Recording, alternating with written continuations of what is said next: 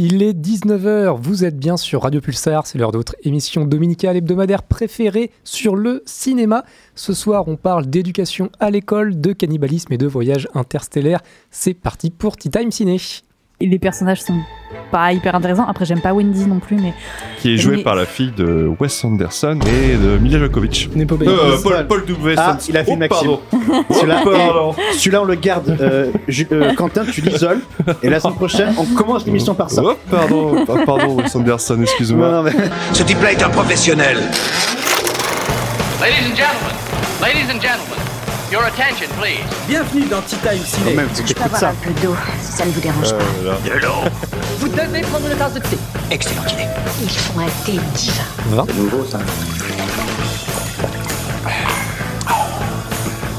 Très astucieux. Joli cocktail. Splendid. Ça, c'est délicieux. Oh, c'est génial. Ah, je savais bien que ça serait bon. Bon, bah alors ça, quand même, ça se voit pas tous les jours. Tu permets que je goûte On n'est pas bien là On est pas bien, là Hein Maintenant, il est tiède. Allez, on y va. À la bonne heure. En route.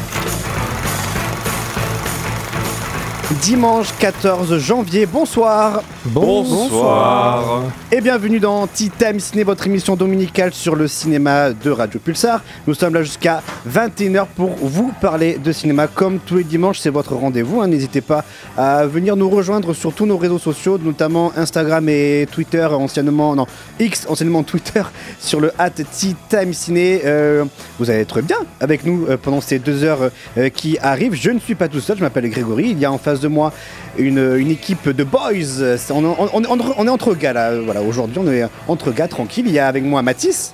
Bonsoir, bonsoir tout le monde. Tout va bien toi? Bah, tout va bien, la forme. Passez une bonne semaine. Excellente. Ah, pourquoi excellente? Eh Qui- Euh, qui- qui- qui- Pourquoi Qu'est-ce qui t'est arrivé cette ah, semaine? j'ai vu un petit Bayona, tu vois, ça m'a Ah, ça m'a ouvert les yeux sur le cinéma, et sur la vie. sur la vie, tout à fait. Effectivement, euh, dès qu'on regarde un film de Bayona, on est tout de suite euh, bien quoi.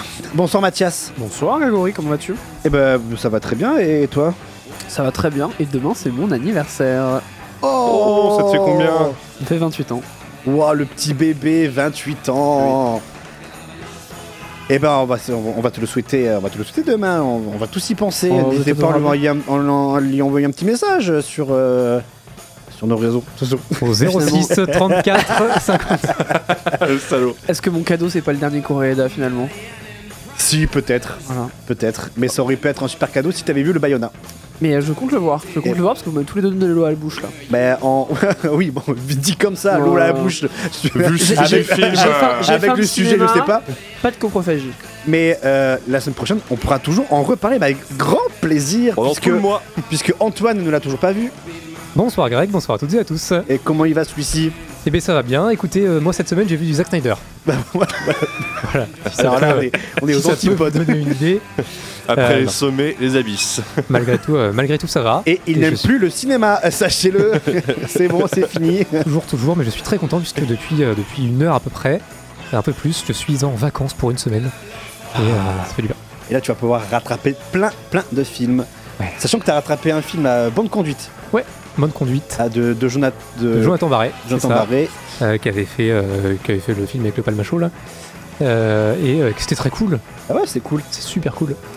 On est là donc jusqu'à 21h pour vous parler de cinéma et on va se faire un petit rattrapage de ce qu'on n'a pas pu, de ce dont on n'a pas pu vous parler depuis, depuis le- la, la rentrée. Qu'est-ce que, de quoi on va parler, Antoine?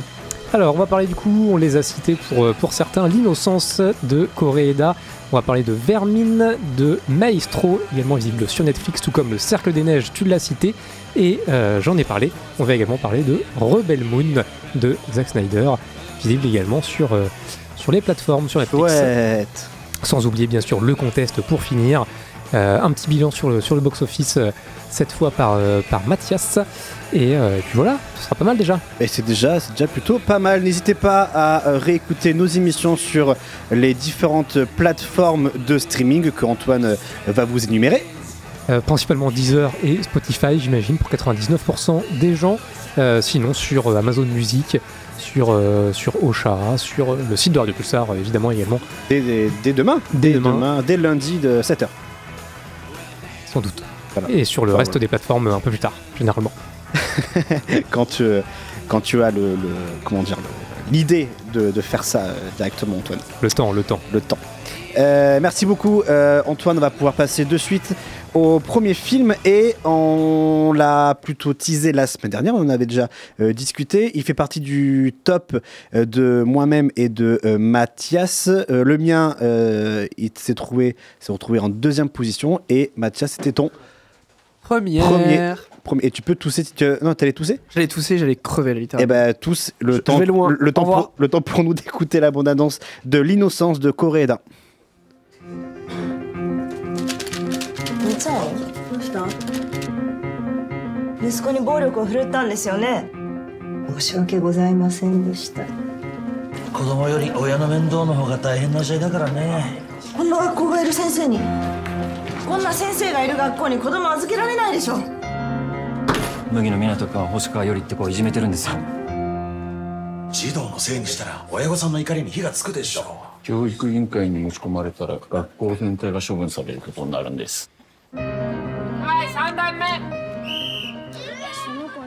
Après Les Bonnes Étoiles, une affaire de famille, euh, notre petite sœur, tel père, tel fils, euh, Hirokazu Koreeda revient avec l'innocence. Il a eu euh, le prix euh, du scénario. euh, pour le film euh, au festival de Cannes, c'est ça si je dis pas de bêtises, Oui, il Mathias. y a aussi un autre prix, mais euh, si on le révélait, ça spoilerait un petit peu quand même. Le film alors ne disons rien. Je ne dis rien. Ne disons rien. Euh, on va pouvoir en parler. euh, on l'avait dit la semaine dernière, on va pouvoir euh, revenir un peu plus longtemps sur ce film, qui est pour moi ben, le, top, le top 2 de, de mon année 2023, qui est un véritable petit bijou sur l'enfance en règle générale, puisqu'il n'aborde pas forcément que, que l'enfance, ce film, mais c'est principalement le sujet, en tout cas comme tous les films hein, de, de si jamais vous suivez euh, un petit peu sa filmographie. Euh, Mathias, qu'est-ce que toi tu peux nous en dire, sachant que c'est en top 1 de cette année 2023 Est-ce que je commence par le synopsis ou pas?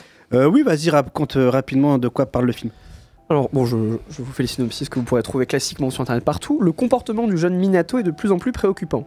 Sa mère, qu'il élève seule depuis la mort de son époux, décide de confronter l'équipe éducative de l'école de son fils. Tout semble désigner le professeur de Minato comme responsable des problèmes rencontrés par le jeune garçon. Mais au fur et à mesure que l'histoire se déroule à travers les yeux de la mère, du professeur et de l'enfant, la vérité se révèle bien plus complexe et nuancée que ce que chacun avait anticipé au départ. Donc bah, je vais commencer par dire un truc que je dis toutes les semaines, j'ai l'impression, mais c'est un effet Rashomon. Euh, le nom du classique d'Akira Kurosawa qui explique donc une histoire racontée avec différents points de vue successifs de plusieurs personnages. Donc là on a trois points de vue qui vont... euh, on n'aura pas de... euh, on parlait de Cloud Atlas tout à l'heure. Ici on n'a pas de narration euh, qui mélange les points de vue. C'est l'un après l'autre. Donc on va avoir trois points de vue, trois couches en fait pour cette structure de film qui lui a d'ailleurs valu cette structure une récompense à Cannes, prix du scénario, mais aussi de ce que j'ai vu, bah, des vives critiques. J'ai vu pas mal de critiques sur la structure du film, qui trouvaient que c'était un peu mécanique, qu'on savait un peu trop où ça nous emmenait, et que parfois ça désamorçait un peu la surprise ou l'émotion. Et moi j'ai trouvé complètement l'inverse. Donc on va commencer par une première couche très maternelle. Donc la mère de Minato s'inquiète, euh, il lui raconte des choses un peu bizarres, euh, il lui arrive d'être pris de colère ou d'avoir ces moments de sentiments euh, très difficiles. Elle va très vite se jeter, j'allais dire non son dévolu, mais plutôt peut-être jeter son courroux sur le professeur de Minato, qui semble être responsable. Mais ensuite, on va vivre à travers ses yeux cette situation et on va se rendre compte que c'est beaucoup plus compliqué que ce qu'on pensait. Et finalement, c'est le principal intéressé qui va livrer entre guillemets sa version. Et là, tout est chamboulé et on se retrouve face à une conclusion, une résolution qui nous laisse, euh, qui nous laisse euh, sur le cul, quoi. Une espèce de ode à l'imagination euh, que peuvent avoir certains, certains enfants qui, qui est vraiment très très touchant. Effectivement, le film, moi, ça ne m'a pas dérangé. Alors, je, ne savais pas du tout que le film allait, être proposé sur trois couches. Je ne savais pas. Ça m'a un peu dérouté au début. Mais après, quand j'ai compris le concept finalement du film, après voilà, je me suis laissé quand même embarquer, euh, par, par, ce, par, ce, par, euh, cet immense film. Euh, très touchant. Le, chaque segment euh, de ce film apporte une vraie plus-value sur l'histoire que nous raconte Koreeda. Euh, L'aspect, le, le premier s'intéresse à la maman. Comment est-ce que la maman, une maman réagit lorsque son fils, lorsque son enfant est victime de violence ou autre, ou, du moins qu'elle pense être victime de violence ou autre. Le deuxième segment m'a beaucoup parlé, forcément, puisqu'en tant que professeur, bah, je me suis euh, clairement identifié à ce, jeune professeur qui vient de débuter et qui, voilà, pour le coup, euh, est accusé de, coups euh, et blessures sur cet enfant-là. Et après, on a un- une troisième partie qui est extrêmement euh, émouvant, qui chamboule, comme tu dis, euh, tout le récit et tout ce qu'on a, comment dire, perçu tout au long du film, tout ce qu'on a imaginé tout au long du film. Et c'est, et c'est très très beau et euh, c'est, ouais, c'est magnifique. J'ai encore, euh, j'ai encore toutes les images en tête. Je l'ai vu, euh, j'ai une- quoi, il y a 10 jours de film. J'ai encore, j'ai encore plein de séquences en tête. La séquence de fin du film a marqué beaucoup de gens. Oui. La toute dernière séquence, je la vois en boucle sur tous mes réseaux sociaux. Elle Il y a est- peut-être un effet de bulle, mais je crois que les gens vraiment, euh, cette conclusion, ça les a, ça les a touchés en fait. Elle est magnifique cette conclusion. Elle nous laisse euh, à notre propre jugement. hein. On en fait ce qu'on veut de cette scène. Oui, clairement. qu'il y a deux en fait. interprétations possibles. Je m'en étais pas rendu compte d'ailleurs. Il y a deux interprétations possibles. On en fait ce qu'on veut. Euh, Koreeda nous laisse clairement le choix de, de penser telle ou telle chose. Et c'est là où, où réside toute la force de ce film. C'est que euh, ce n'est pas arbitraire. C'est euh, voilà, c'est euh, Je pense qu'un truc qu'on peut rajouter sur la structure du film, donc en gros, l'effet Rashomon, c'est-à-dire euh, les mêmes événements mais vus par plusieurs personnages, c'est qu'en fait, c'est vachement casse-gueule comme structure. Parce que le problème, c'est que si le spectateur il n'est pas captivé par ce qui se passe, si déjà la première fois il la regarde en étant un peu distrait, la deuxième et la troisième fois il a vraiment qu'une envie, c'est de se lever et de partir. Donc c'est un vrai risque pris en fait narrativement de dire je vais vous raconter trois fois la même chose. Il faut vraiment que ça marche, il faut que ça s'imbrique, il faut qu'il y ait ce truc de euh, ce qu'on appelle du coup ces setup et ces payoff par exemple. Ah bah tiens c'est bizarre, le gosse a qu'une chaussure, comment est-ce que ça va s'expliquer par la suite Mm. d'une façon logique et convaincante et qui va apporter quelque chose au récit? Donc il faut vraiment réussir à se bouger un- le cul un minimum pour que l'histoire euh, absorbe le spectateur et qu'il se dise ok j'ai envie de revoir ce que j'ai déjà vu mais maintenant donnez-moi autre chose donnez-moi une autre une autre vision en fait notre événements. version vision. Et on aime bien. euh, moi, j'ai bien aimé chercher les, les relations qu'il pouvait y avoir entre différentes séquences euh, sur telle histoire. Mm. Euh, je, je repense à la scène où il y a la, un personnage qui est enfermé dans les toilettes et on se dit mais comment est-ce que ce personnage est enfermé dans les toilettes? Et on a la réponse forcément donc c'est c'est plutôt euh, assez ludique aussi dans, sa- dans, dans cette façon de faire de, de, de chercher des indices d'ess- d'essayer de comprendre au mieux au mieux le film et euh, d'où le moi je comprends très euh, je n'ai pas vu tous les films du festival de Cannes mais pour ce prix du scénario je le comprends euh, aisément par contre, je vois pas l'autre prix. Tu me diras en antenne, mais je vois Oui. pas l'autre prix pour le, enfin, qu'il a gagné. Je, je sais pas, je le vois pas. Mais en tout cas, bon, l'innocence de Koreeda, c'est vraiment un, un petit bijou. Un, tru- un truc que je enfin il y, a- il y a vraiment beaucoup de choses dont on n'a pas encore parlé je pense qu'il faudra le faire Euh, je peux peut-être le faire rapidement Vas-y, vas-y, je t'en prie. les interprétations sont excellentes en fait il y a personne dans ce film qui se gaufre tout le monde est bon à commencer par les deux gosses donc Soya Kurokawa et Nata Hiragi ils sont excellents en fait Les deux gosses, ouais, ouais, réussir à avoir une espèce d'alchimie, une innocence comme ça. Enfin, on parle vraiment de gosses qui sont capables, euh, ils, ils peuvent avoir l'air d'une seconde à l'autre de, de bourreaux comme de victimes. Mm. Et à côté de ça, ils, enfin, je veux dire, ils sont capables d'être les interprètes d'un film qui est quand même très écrit. Je trouve qu'il y a une certaine technique derrière, ne serait-ce que narrative. Et à l'inverse, quand il faut délivrer de l'émotion et nous faire chialer, bah, ils sont capables aussi. Pour des si jeunes enfants, je trouve que c'est vraiment, ça tient du prodige. Mais un truc dont je pense on, on ne peut pas passer à côté, c'est aussi la musique du regretté Ryuichi Sakamoto. On va s'en écouter Le film un- lui un est morceau dédié tout à aussi. l'heure. Euh, Ryuichi Sakamoto n'a pas usurpé sa, ré- sa réputation, c'est vraiment un maître de l'émotion. Il y a peu de thèmes qui vous fauchent comme du Ryuichi Sakamoto, et là-dessus, je trouve que c'est l'un des trucs qui a souvent été le trigger qui m'a fait euh, partir en sucette en fait. Déjà, ce qu'on nous montre et la narration, ça nous donne envie de chialer, mais Ryuichi Sakamoto, c'est la goutte de trop. Et euh, quelque chose que je voulais ajouter aussi, je trouve que le film a un truc très subtil où cette, con- cette construction en trois couches, elle nous confronte aussi à notre propre conception. Parce qu'en fait, finalement, le film nous dit jamais vraiment, pour la première et la deuxième couche par exemple, il nous explique pas vraiment ce qui se passe, il nous livre des événements et c'est nous qui faisons des déductions. On Mm. se dit, bon, bah il s'est passé ça avec ça, bon, bah ça y est, c'est que machin l'a frappé ou c'est que ceci s'est passé. Et je trouve que le film est super malin là-dedans. Il y a certains personnages, par exemple, euh, je dirais pas des personnages secondaires, mais des personnages qui sont, oui, un petit peu dans, le, dans la réserve, par exemple, celle de la directrice de l'école, où la première image qu'on en a, c'est cette directrice très japonaise, uniquement capable de faire des courbettes et de dire pardon, avec qui c'est impossible d'avoir un dialogue constructif. Et en fait, ce stéréotype-là et cette vision qu'on a de ce personnage sont complètement désamorcés par la suite. Et c'est là qu'on se rend compte qu'en fait, bah, on est stupide. On est stupide parce qu'on a cru ce qui se passait devant nous, on l'a pas suffisamment questionné et on a tiré des conclusions hâtives. Et je trouve que le film là-dessus a vraiment ce côté petit malin de nous dire Ah, vous aviez cru ça? Et ben en fait, non, pas du tout. Et on se sent con. Et on se sent Mm. con parce que ce film, et ben lui, il est tout l'inverse. Il Le- est brillant. Ouais, le film aborde, aborde beaucoup de stéréotypes hein, que l'on a euh, quand on a une, quand on voit une personne. Euh, forcément, hein, on nous explique pas, on ne s'explique pas pourquoi est-ce que telle, telle ou telle personne est comme ça, mais En fait, il y a toujours une raison. C'est ce que le film nous, nous propose comme, comme, comme idée, comme thème. Euh, le, et je, reviens sur les deux, sur les deux, euh, sur les deux personnages enfantins. Ils, sont, ils sont vraiment très, très touchants. Et, et j'ai bien aimé comment est-ce que Correda les a traités, à savoir, ils sont tellement déconnectés de la réalité qu'ils ne savent même pas ce qui se passe. Pourquoi, pourquoi, non, plutôt pourquoi est-ce que ça se passe comme ça? Et c'est ça qui est intéressant à suivre. Et le troisième segment, je pense que je pourrais le revoir euh, mais des centaines de fois parce que on a tous été comme ça gamin, on a, s'est tous, euh, on a tous été euh, dans cet imaginaire, hein, tu vois. Euh, bon, sans spoiler vraiment, hein, mais c'est pas, c'est pas du spoil. Je, pense que vous verrez le, vous comprendrez ce qu'on, dit avec Mathias si jamais vous voyez le film. C'est pas du spoil ce que je dis, mais cet imaginaire parce que euh, on a tous été enfants et on a tous, euh, voilà, on s'est tous imaginé plein de choses. Moi, je me suis toujours imaginé Godzilla avec moi, quoi. Voilà. Et je me Étonnant, suis- ça. Étonnant. Mais je me suis retrouvé là dans, dans, dans cette façon d'être, dans cette façon de faire, et Koreeda a, a très bien transcrit euh, ses émotions en tant qu'enfant. Euh, après, euh, le, sur le segment euh, très, euh, très formel, très adulte, les deux, les, deux premiers, les deux premiers segments, à savoir la maman et le professeur, voilà, c'est plus lunaire, c'est plus euh, sobre, euh, comme euh, dans- comment il traite son, son histoire. C'est bien, Et- ça prépare l'émotion justement. Exactement, et surtout avec le professeur qui où on comprend du coup pourquoi euh, pourquoi est-ce que on, on a euh, on a intenté à son euh, attenté intenté? Intenté. à, à sa dignité et c'est euh, c'est tout aussi émouvant parce que le g- bon, bon, je, je dirais pas grand chose mais c'est tout aussi émouvant surtout que moi je me mets à sa place s'il m'arrivait ce genre d'histoire voilà je serais comme lui, quoi. Je ne saurais pas comment réagir et j'essaierais au mieux d'a- d'arranger les choses, sauf que parfois, en essayant d'arranger les choses, ben, en fait, on, fait les, on ne fait que les empirer. Et c'est ce que le film montre aussi. aussi. C'est- ça, c'est cette part-là de. le film est vraiment intelligent. Il est très, très intelligemment écrit. Il y a plein de choses qu'on n'a même pas effleurées, par Sur ces exemple. stéréotypes. euh, C'est pas juste un espèce de drame social, c'est aussi un film qui est capable. Enfin, je- je sors les mots grossiers. C'est vraiment un film protéiforme parce que c'est un film qui est aussi capable de te balancer des symboles. Donc il y a des moments où tu vois des incendies, il y a des moments où tu vois tout un rapport à l'eau, la pluie, la noyade, les trucs comme ça.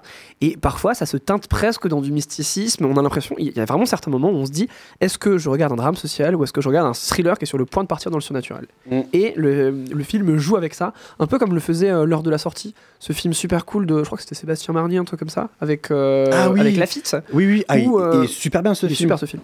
Bon, il est pas aussi bien que l'innocence de Coréda, mais. oui, oui, et, non, mais il et- je trouve que euh, on est face à cette espèce d'objet où d'un côté on, on saisit pleinement des enjeux, on les revoit, cette construction elle, elle étoffe notre compréhension du récit, on se sent un peu stupide, mais on se dit que c'est là que le film nous a chopé. Et il y a vraiment des moments où c'est du mysticisme, où c'est euh, vraiment, par exemple, ce feu, ces incendies, ces images, cette scène d'introductif du film, je trouve que tout fonctionne super bien. Pour moi, c'est une réussite pleine et totale. Je pense que ouais, c'est c'est tout. C'est un océan de vérités multiples, c'est de l'émotion, du contemporain, c'est captivant, c'est une mise en scène savante, c'est des enjeux qui sont personnels et en même temps tout le monde peut les comprendre. Franchement, c'est euh, le triple A pour moi.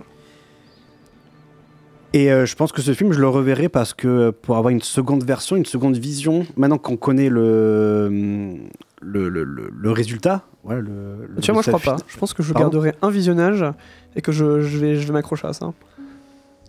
Moi, je sais pas, parce que du coup, maintenant, je connais le l'aboutissant de ce film. euh, je, je pense que je comprendrai mieux peut-être certains, euh, euh, certains passages de, du film si je le revois. D'ailleurs, on, on entend on entend là de la musique.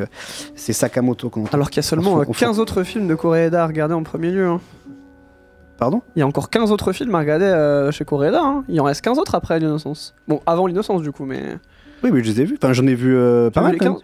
Non, non, j'ai vu Les Bonnes Étoiles, La Vérité, euh, Une affaire de famille, Tel père, tel fils, et j'ai dit Nobody Knows aussi. Moi je me fixe le défi, je veux tous les avoir vus à la fin de 2024. Et ben comme ça, tu te feras un, un gros dossier sur, sur Coréda. Très bien. Va.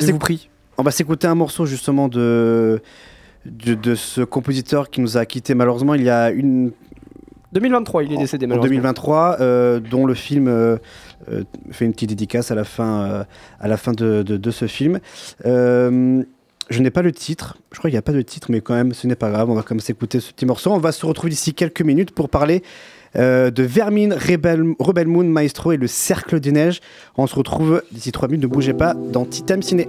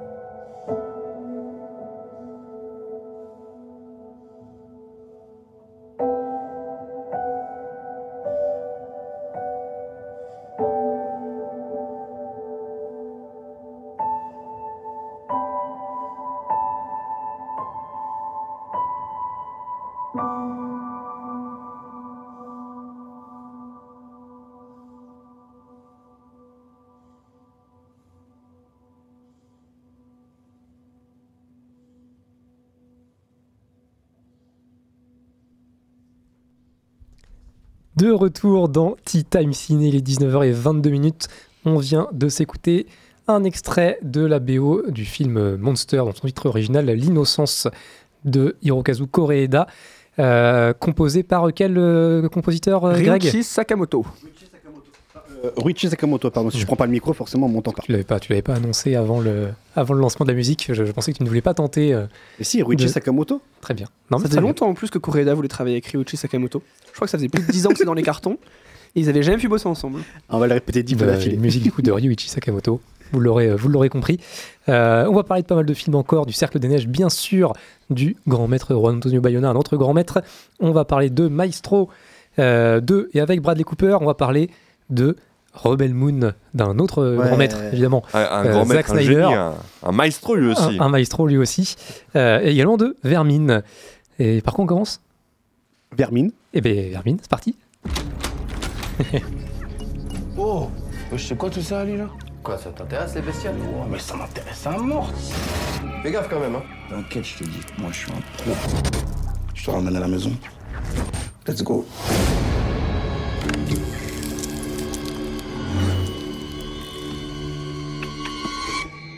Théo, tu te caches, Théo. Tu te fous de ma gueule.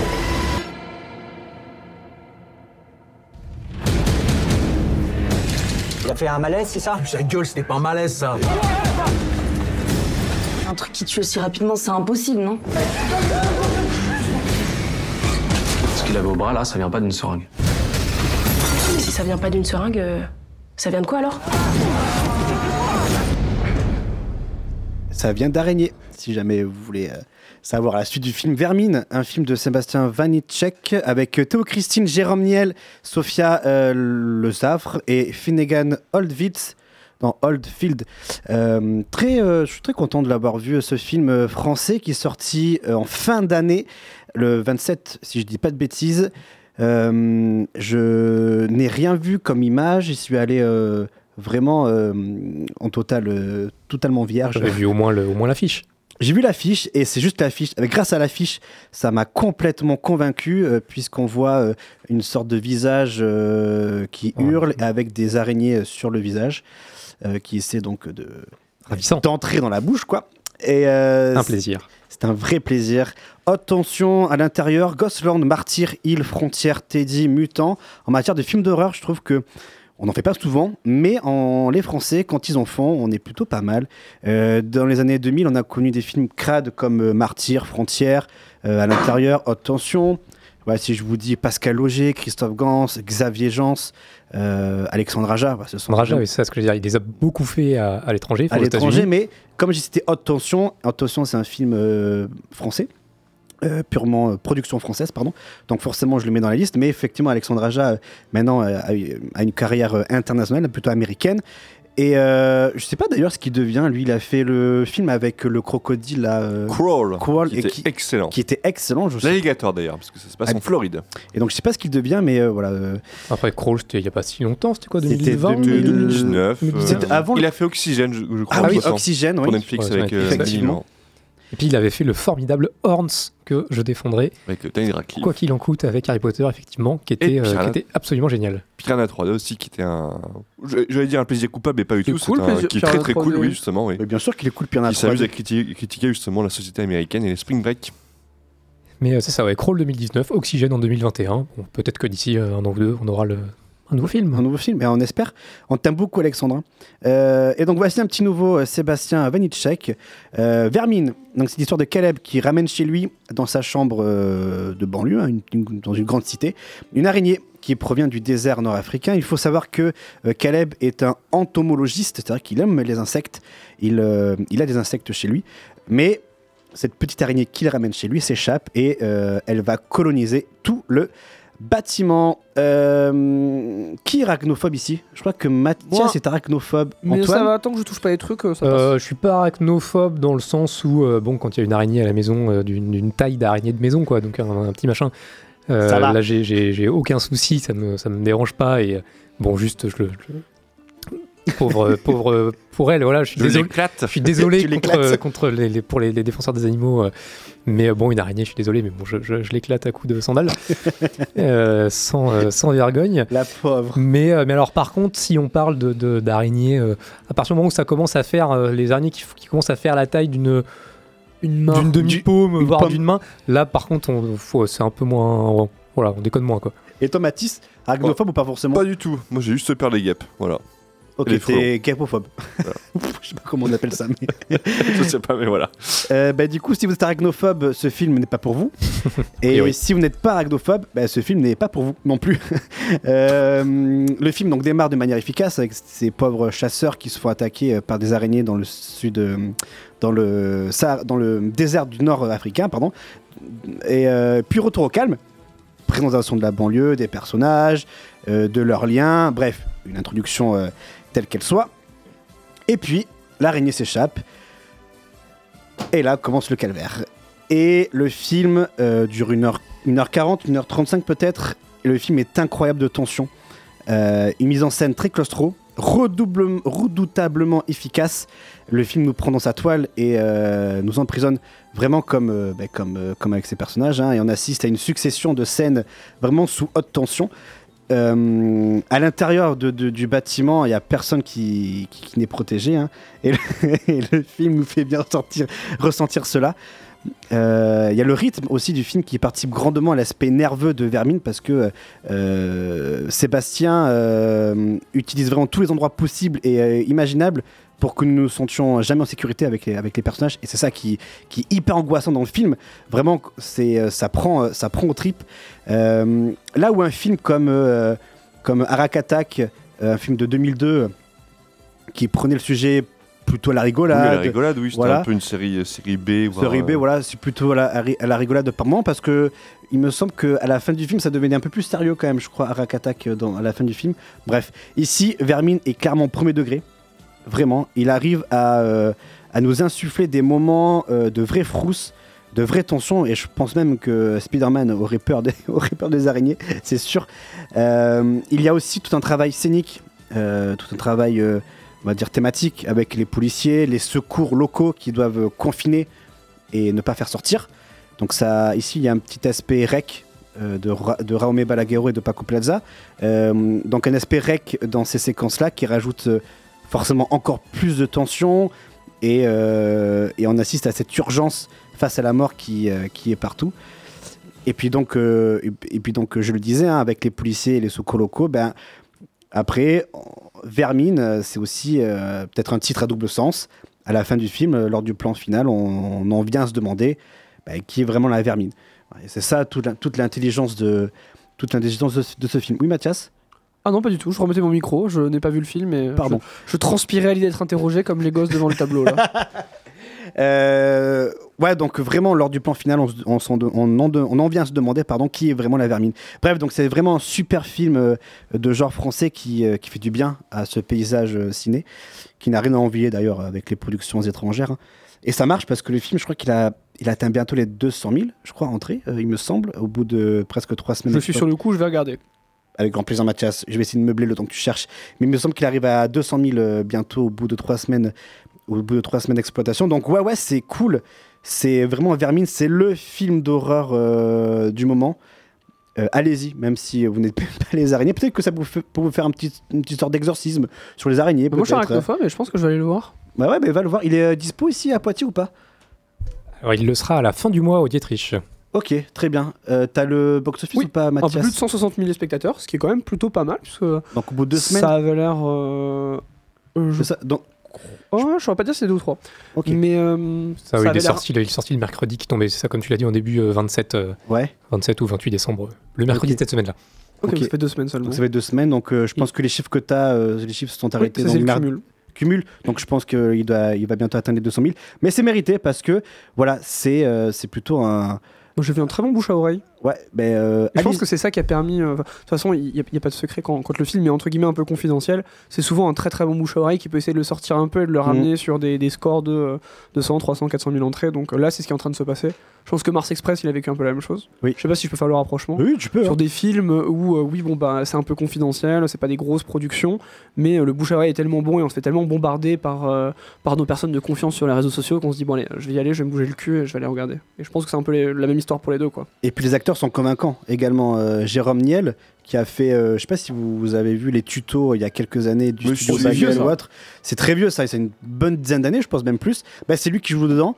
Il est plutôt, plutôt bon. Et après, bon, on connaît Finnegan euh, Oldfield, hein, qui, qui joue aussi très très bien. Donc ouais, même euh, voilà, le fait que les acteurs en soient en empathie avec eux, ça participe à cette ambiance euh, angoissante et claustro que l'on a euh, de ce film. Et puis le niveau du bouche à oreille, j'en ai euh, entendu parler euh, de par les réseaux sociaux, mais surtout par des, euh, par des gens de, qui, de banlieue qui, ben, comme ça se passe dans, dans- dans- la- le, film se passe dans, dans la, ban- dans la banlieue, ben, en fait, ils se sont directement identifiés à ce film et il y a beaucoup de, en tout cas sur les réseaux sociaux, j'ai vu qu'il y avait beaucoup de gens qui étaient dans les banlieues qui, qui allaient voir le film. Donc ouais, donc Vermine, un film de Sébastien Vanitschek, c'est vraiment un petit bijou d'horreur français. On passe à la suite. Maestro, t'es prêt ou pas euh Affirmatif. C'est un film, c'est un film de, de qui d'ailleurs? De Bradley Cooper. Super, le temps que je me. me- euh, euh, Tu veux que je meuble? Ouais, je te plains un petit peu. Là. et avec Bradley Deux et Cooper. avec Bradley Cooper Ouais, et ouais. sur la vie de Leonard Bernstein, grand compositeur américain. Super. Si l'été ne chante plus en toi, plus rien ne chante en toi. Si plus rien ne chante en toi, tu ne peux plus faire de musique. Ok, Stallone. C'est ce que j'ai Pourquoi c'est toujours ceux qui veulent le plus Oh la vivre qui vache. partent en premier Lenny. Eh, on écoute la bonne annonce. hein.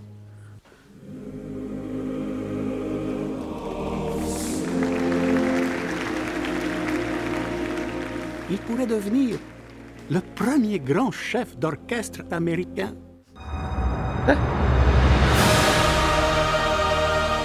J'aime tellement les gens que pour moi, il est difficile d'être seul. Et j'aime la musique. Elle me maintient en vie. Tu ne te doutes pas à quel point tu as besoin de moi.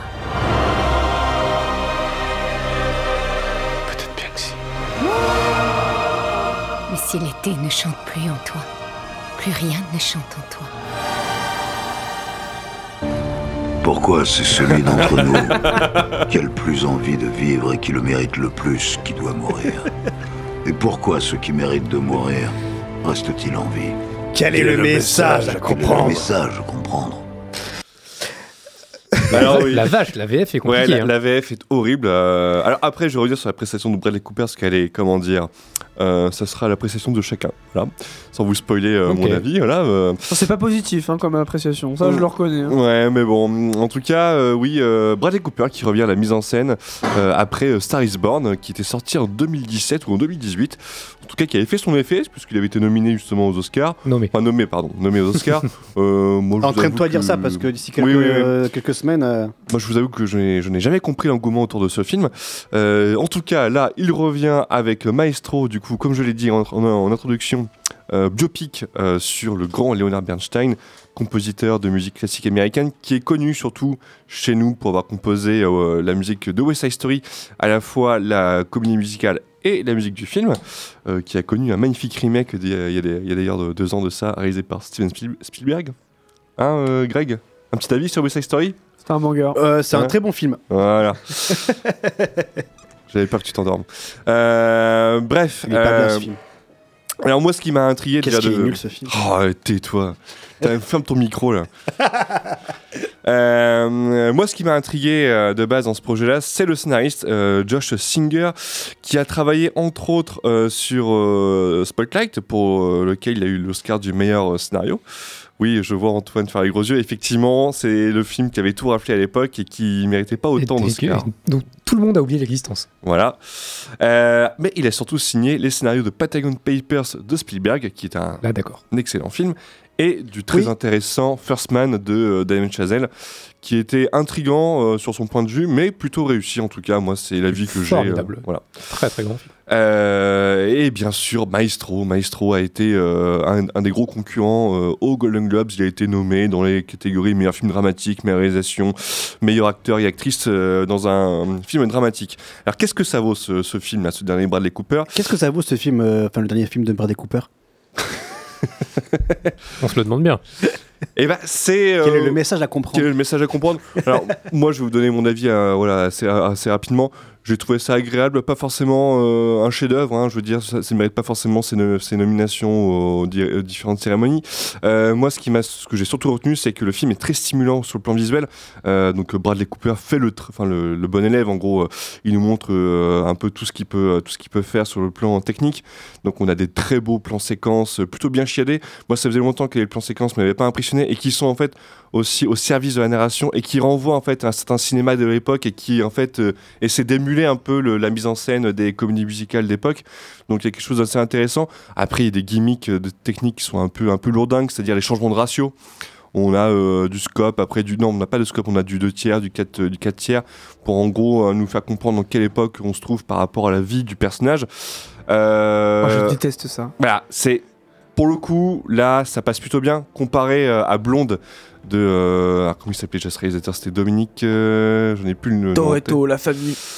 Enfin bref, euh, le biopic euh, Blonde euh, sur Marilyn tenté. Monroe qui est sorti l'année dernière, qui justement là euh, usé à. Andrew Dominic. Andrew Dominic, oui. Qui usait beaucoup trop justement de ces gimmicks euh, de changement de ratio et aussi euh, de, du passage du noir au blanc à la couleur. Euh, mais là, je trouve que ça passe plutôt bien.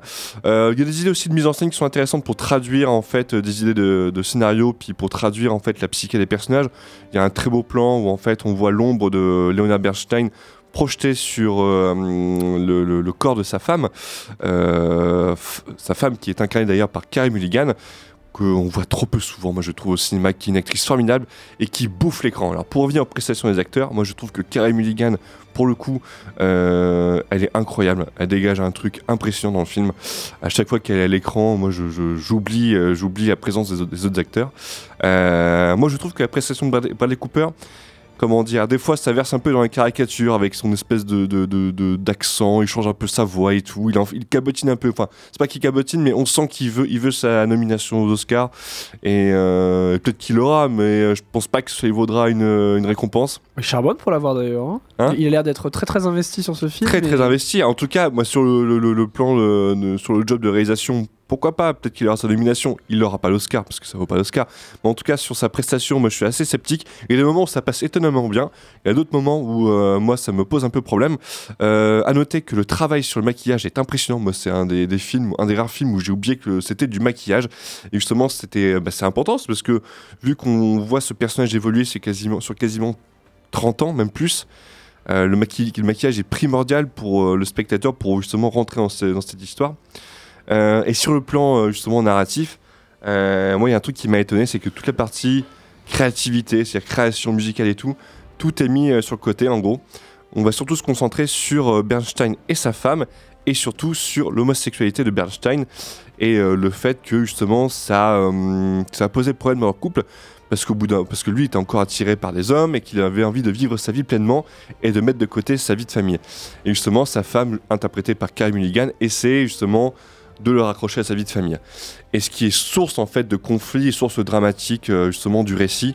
Et euh, je trouve que justement c'est là où le film est, euh, est à son meilleur. C'est ces scènes de confrontation entre Mulligan et Cooper, justement où le sort de la famille est euh, en jeu. Euh, à noter qu'il y a aussi la fille de Ethan Hawke et de euh, Maya Hawke Maya Hawke et Qui est de absolument partout en ce moment. Uma Thurman, oui, qui est partout et qui est excellente, qui joue justement la fille aînée euh, euh, du couple Bernstein et, euh, et je la trouve absolument incroyable. Et, euh, et voilà, globalement, pour, euh, pour, euh, pour synthétiser un peu mon avis, très intéressant sur justement la manière de dépeindre le couple Bernstein, un peu décevant sur tout ce qui est aspect créativité et musical, voilà, c'est vraiment mis au second plan, et une mise en scène qui, est, qui ose des choses qui euh, parfois un peu pompeuse, mais qui au moins elle mérite euh, de tenter plein de trucs. Et la plupart des trucs tentés par Cooper sont réussis. Donc euh, regardez-le, de toute façon ça vous coûtera rien, mis à part un abonnement Netflix. Euh, donc euh, voilà. de plus en plus cher ces merdes quand même. hein. Oui. Vous vous souvenez de Ouais. l'époque où euh, c'était c'était moins de 10 euros pour avoir son abonnement avec ses 5 potes? C'était Et quoi? Maintenant, C'était c'est- c'était 7-8 euros, non Par mois? Ah, je crois peut-être même. ouais. C'est ça, je crois, pour le- l'offre sta- l'offre standard. Mais il me semble que justement, je sais plus quel, euh, je sais plus si c'était un quotidien, un hebdo ou quoi. Mais récemment, j'ai vu une enquête euh, française, Cocorico, sur le prix des services de streaming et tous sont explosés. Oh, ça Ou sont ouais. sur le point d'exploser? Donc finalement, est-ce que vous pensez que d'ici genre deux ou trois ans, on aura la discussion en mode euh, C'est pas bien Est-ce que tu préfères euh, Piratage Est-ce que tu préfères 3 tickets pour aller au ciné ou est-ce que tu préfères ton abonnement Netflix à 24 euros, tu vois? Peut-être qu'on aura cette discussion en 2-3 ans. Eh ben, on verra en 2027, hein, le 7 janvier 2027, on fera cette discussion. Euh, merci du coup, euh, Mathis, pour Maestro, un, fi- un film avec et deux Bradley Cooper. Bradley Cooper. Peut-être qu'on va le retrouver, euh, le trouver dans les nominations pour les Oscars, hein, peut-être. Oui, à mon avis, ça sera dans le lot. hein. Si euh, Star is Born a été euh, nommé, euh, Maestro n'y échappera pas. On le saura le 23 janvier. Quelle jolie date d'ailleurs. 23 janvier, on le saura. euh, pourquoi jolie Je vous laisse faire votre propre interprétation? On va maintenant parler de vrai cinéma. Attends, je comprends le film quoi. Ouais, Vas-y. Ah, Rebel Moon. hein, encore euh, Zack Snyder qui vient faire son petit truc là. euh. Euh, qui l'a vu ici là? Il y a Antoine et euh, Mathis qui ont Ouais. vu Rebel Moon disponible sur euh, Netflix. Avant de parler de ce bijou euh, cinématographique, on va s'écouter un extrait de la bande-annonce. Quand je t'ai trouvé abandonné dans les décombres, J'ai rien que ça, ça va pas. j'ai songé à te laisser mon vaisseau. Je craignais que Bah, tu nous dû. apportes les ennuis.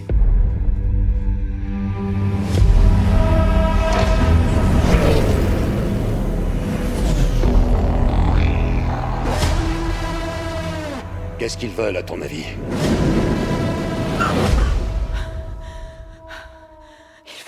Que t'arrêtes le On cinéma. va devoir se battre.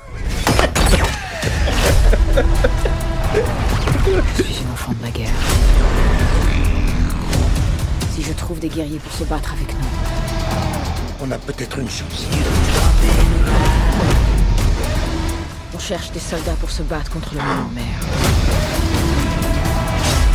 Peux vous aider. Je vous ferai un prix d'amis, bien sûr.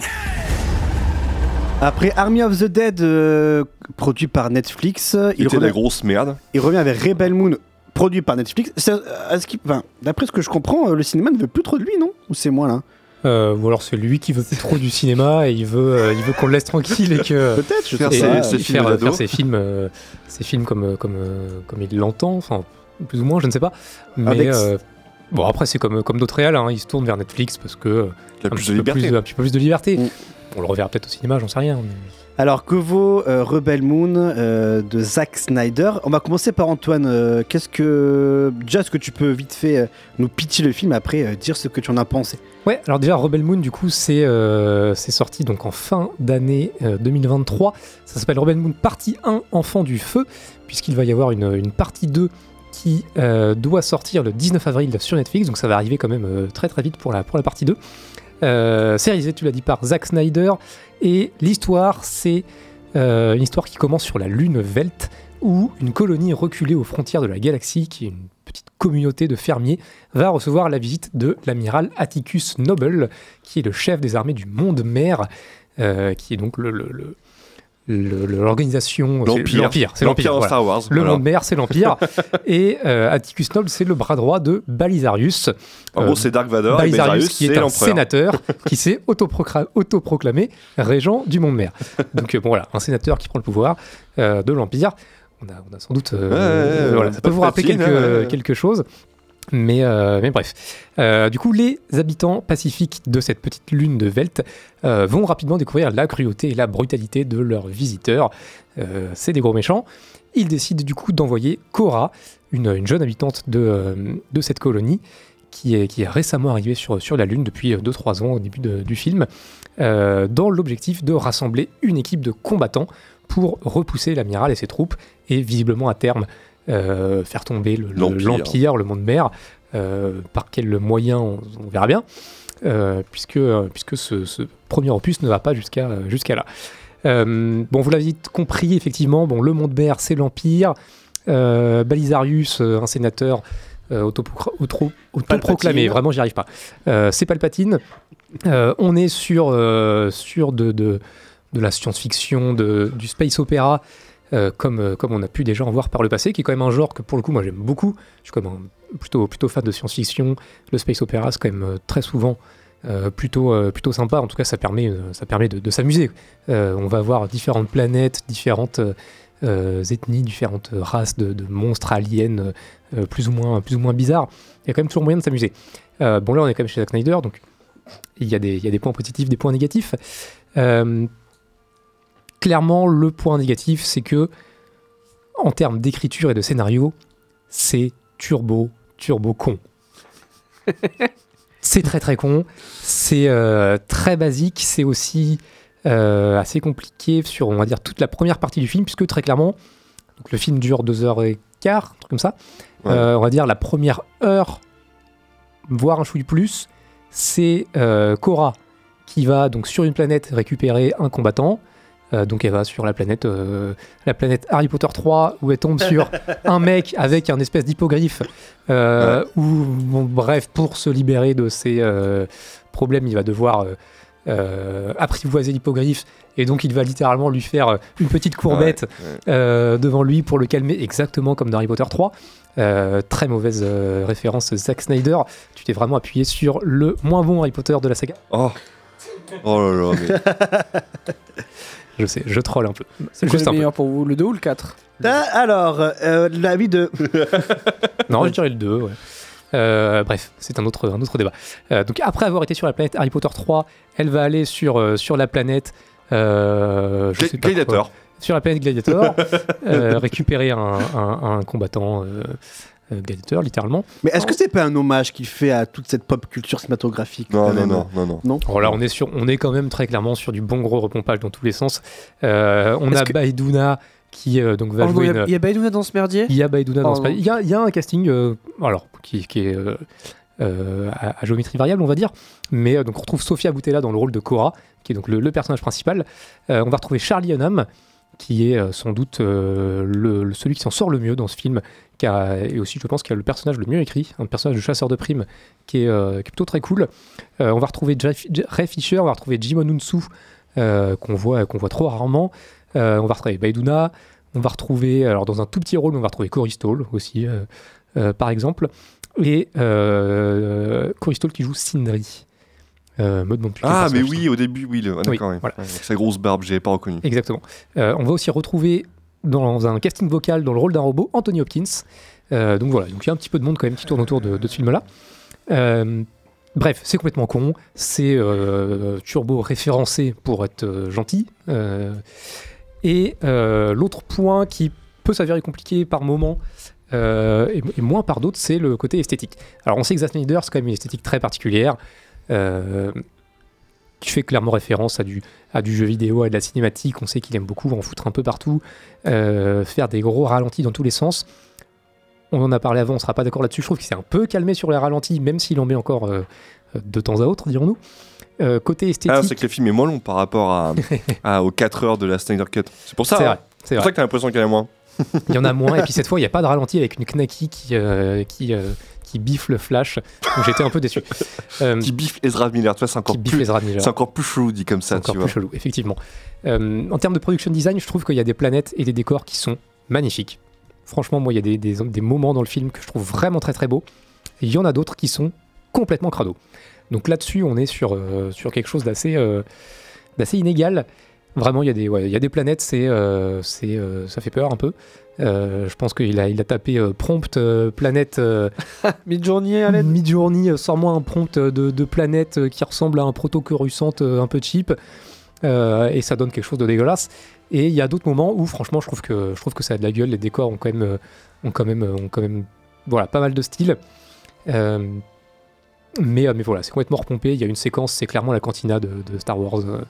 Euh, littéralement refaite de, bout en bout, de la partie négociation jusqu'à la partie où ça tourne mal et où ça tire dans tous les sens. Voilà, c'est la scène de la cantina.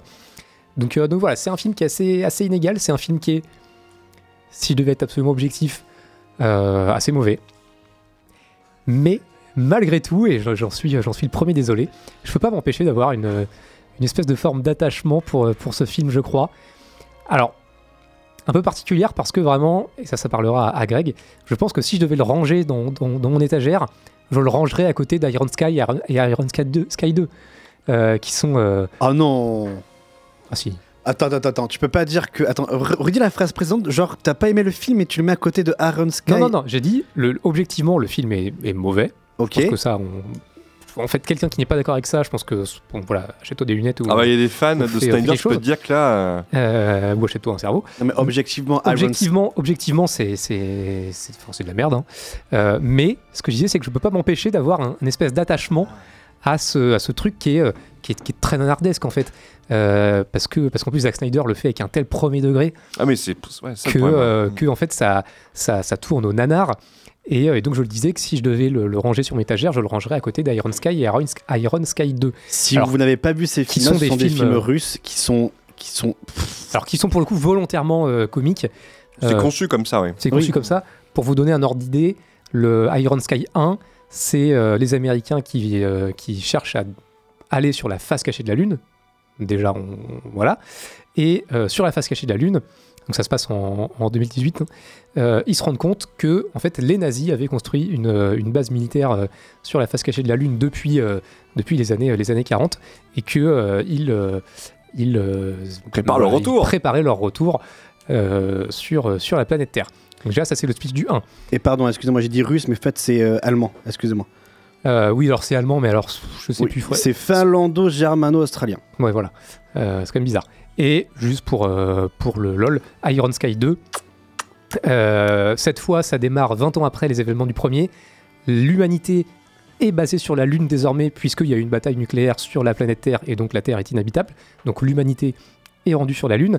Mais attends, Et- mais écoute, écoute, écoute la suite, Mathis. Et cette Mais je fois, sais, ils mais je vont connais. se Ah. rendre compte, ils vont se rendre compte que euh, maintenant il y a des euh, proto-Illuminati euh, infiltrés par quelques nazis qui cette fois se sont cachés à l'intérieur de la Terre, puisque la Terre est creuse, et, euh, et qu'ils y ont trouvé ou qu'ils ont euh, ranimé, je ne sais plus trop, euh, des dinosaures. Il y a Hitler sur un T-Rex, ouais. Je Ouais, me il y a rappelle Hitler sur- l'image, il y a ouais. Hitler sur un T-Rex dans la Terre creuse.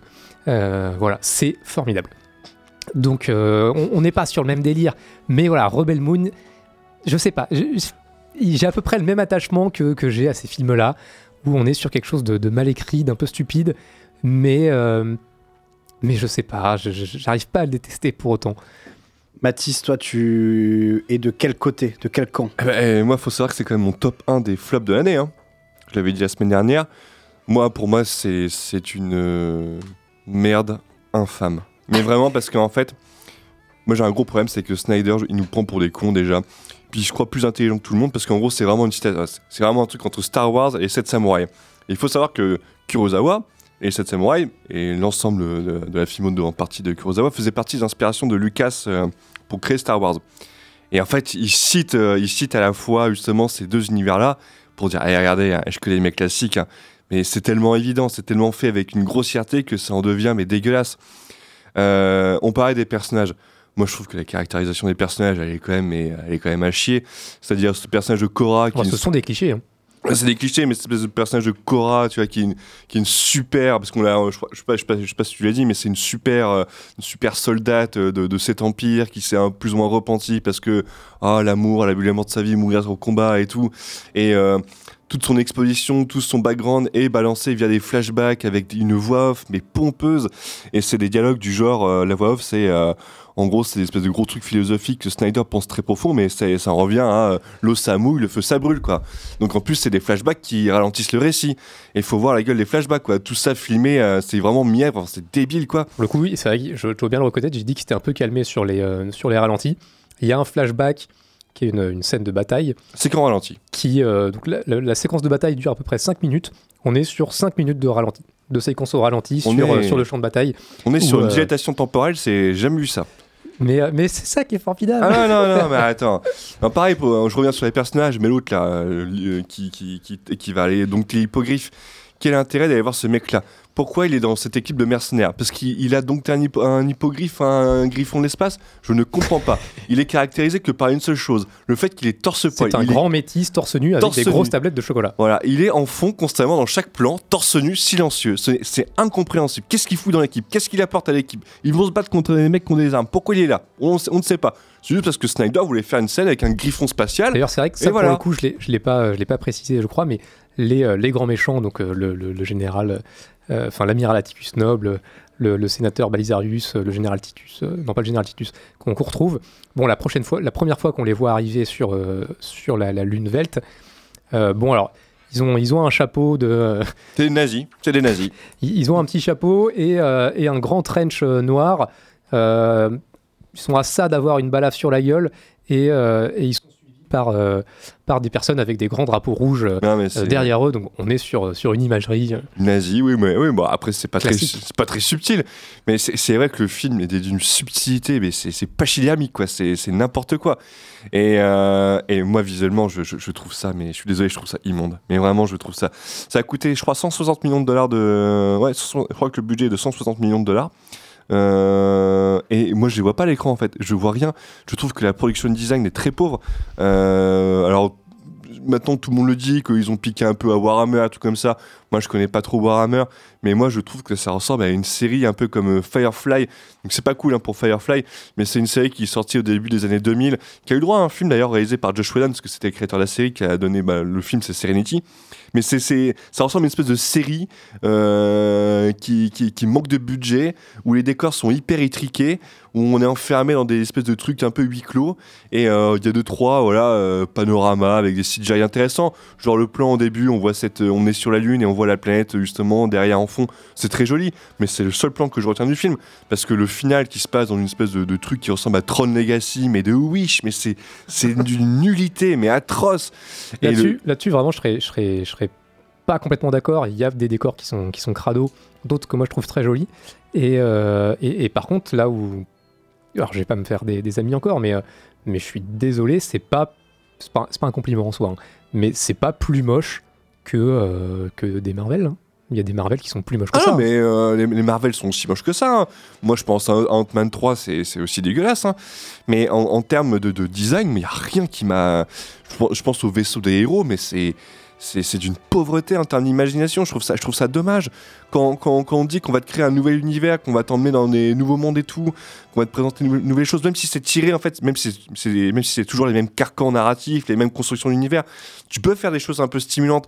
Et euh, je vois qu'il y a des gens qui ont, balancé comme quoi ils se réclamaient de Métal Hurlant et tout. bah attends, quand t'as vu Métal Hurlant, ce qui a été publié dans les années 60, enfin dans les années 70, là, dans, dans, dans le magazine Métal Hurlant, mais c'est Ouais, ça on a pas, pas la là, tête- on en est ça pas a là. pas la tête de comparer ça à Métal Hurlant, mais c'est n'importe quoi. Euh, mais c'est- quand même triste. On dirait vraiment des, des designs, comme tu le disais, euh, des, des trucs en fait faits par mid-journée. c'est c'est vraiment ça en fait.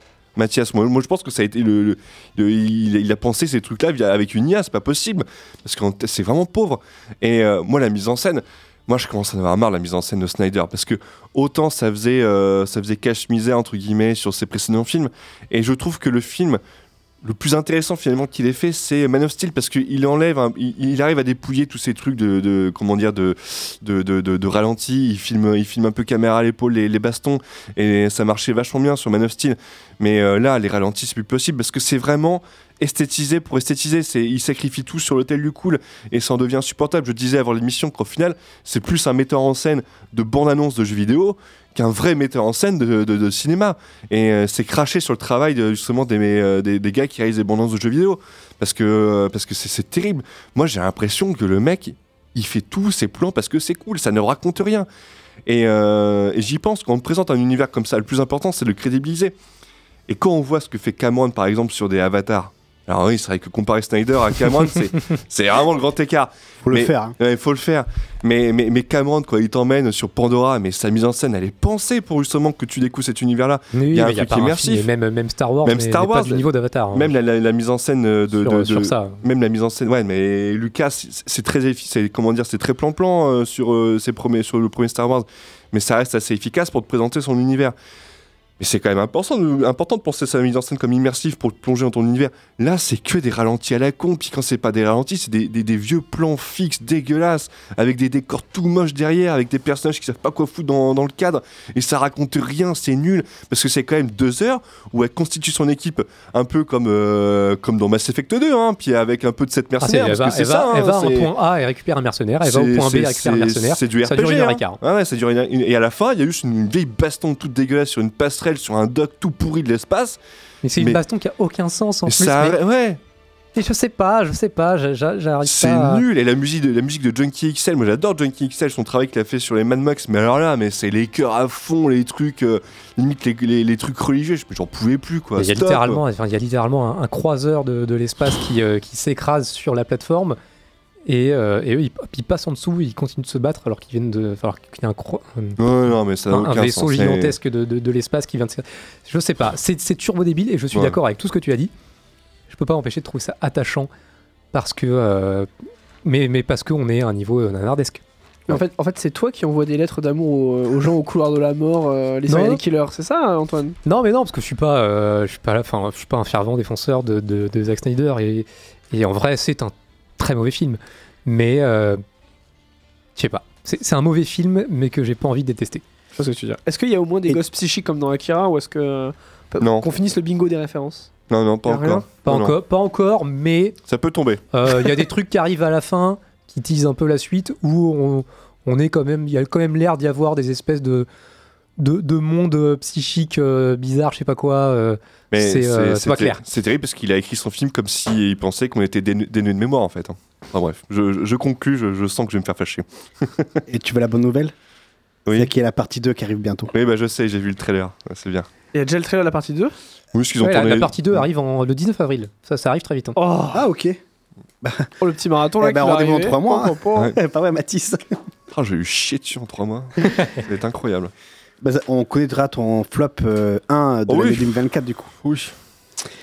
Merci du coup les gars pour euh, ce film Rebel Moon, le dernier film de Zack Snyder disponible sur Netflix. On va se faire une pause musicale. Euh, Qu'est-ce que tu choisis Tiens Mathis, est-ce que tu choisis Rebel Moon ou euh, Maestro? Qu'est-ce que tu veux? Et ben ça sera bah, Maestro. Hein. Maestro, Voilà, On the Town, Lonely Town, c'est ce qu'on s'écoute, c'est celle-ci là? Ah, c'est celle-ci. On se retrouve d'ici deux minutes pour parler de Bayona quoi. Le cercle des neiges. On est là jusqu'à 21h sur Radio Pulsar, ne bougez pas.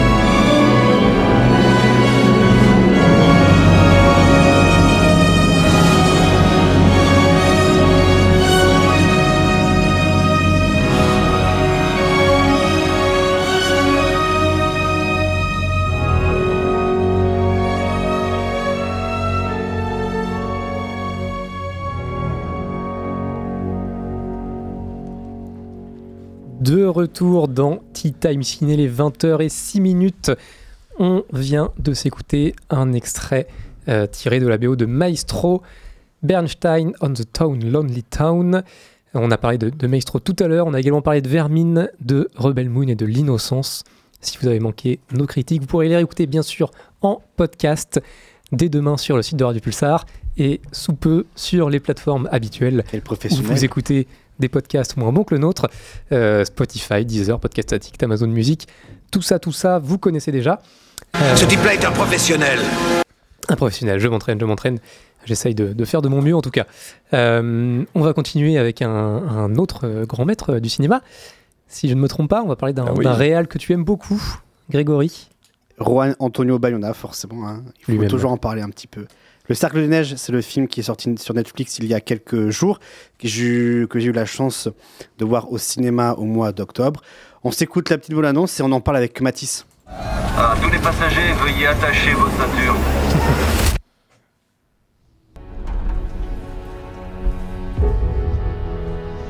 Est-ce qu'on sait où on est?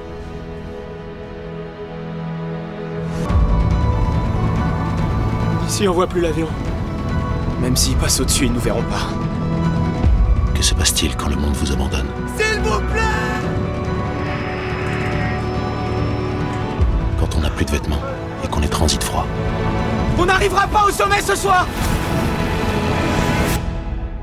Quand on n'a plus rien à manger et qu'on agonise Si on mange pas, on va mourir. Manger quoi? Fort Moi, je vais pas rester ici. vous allez vous laisser mourir Après ce qu'on a enduré ensemble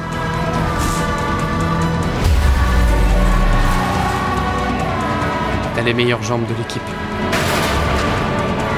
Il faut que tu marches pour les autres.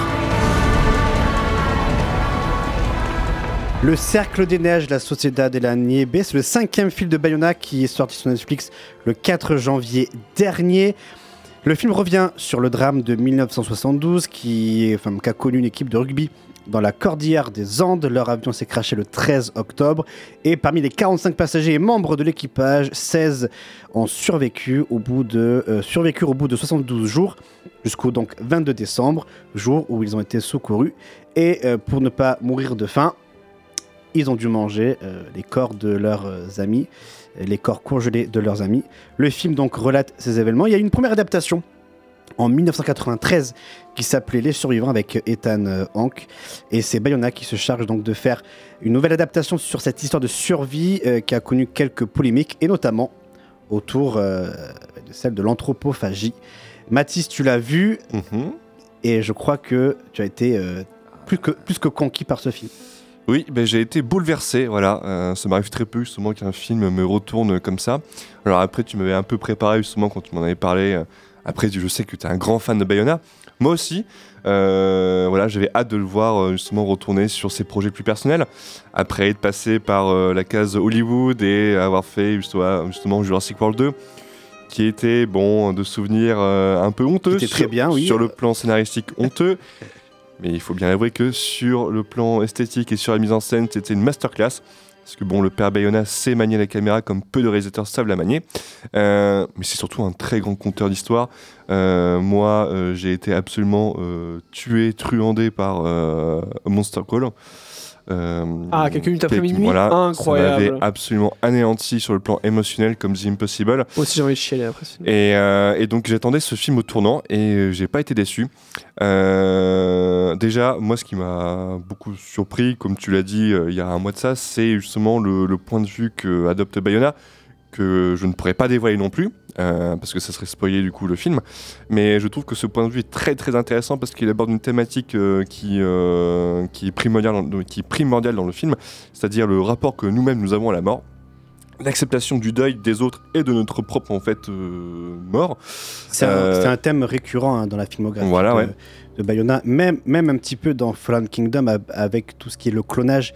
Il y a ça aussi euh, comme rapport avec. Ah, avec- c'est avec développé, la- mais bon, je. C'est voilà, mentionné. On va C'est mentionné. Mais, euh, mais tout ça aussi convoque euh, l'idée de sacrifice, en fait, de sacrifice pour les autres. Et euh, moi, j'ai trouvé ça passionnant, justement, ce point de vue qu'il adopte. Donc, je vous laisserai découvrir, justement, via le visionnage du film, comment, justement, il, a, il arrive à avoir une, un angle d'attaque intéressant justement sur cette histoire.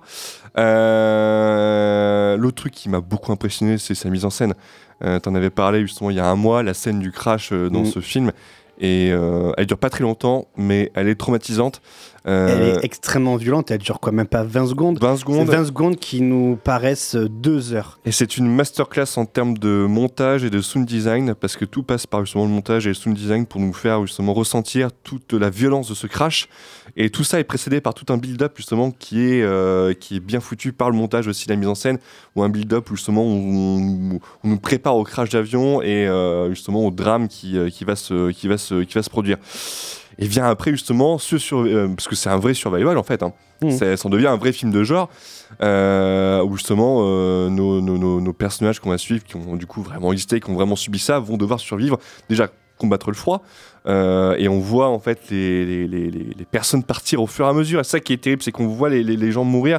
Et en plus, ce que je- ce que j'ai ce que j'ai beaucoup apprécié, c'est que Bayona en fait euh, les nomme, met justement à l'écran le nom des personnes avec leur âge et euh, ce qui envoie justement à la, à la réalité de ce drame. Euh, donc la mort est Ah oui, c'est vrai, j'avais oublié Ouais. qu'il y avait à chaque fois le. il y a un petit panneau, Oui, ouais.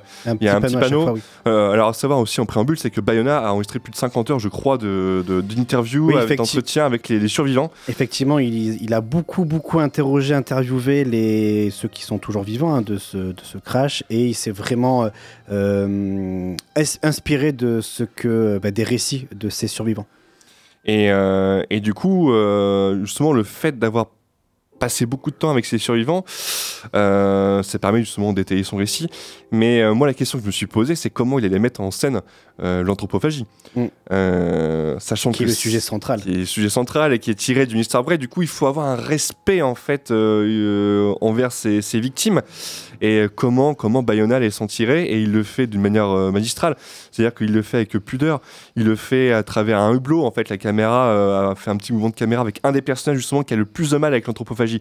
Parce qu'il y a un débat en fait qui se met en place entre les différents survivants et un débat moral et éthique et qui revient même à interroger pour certains leur foi.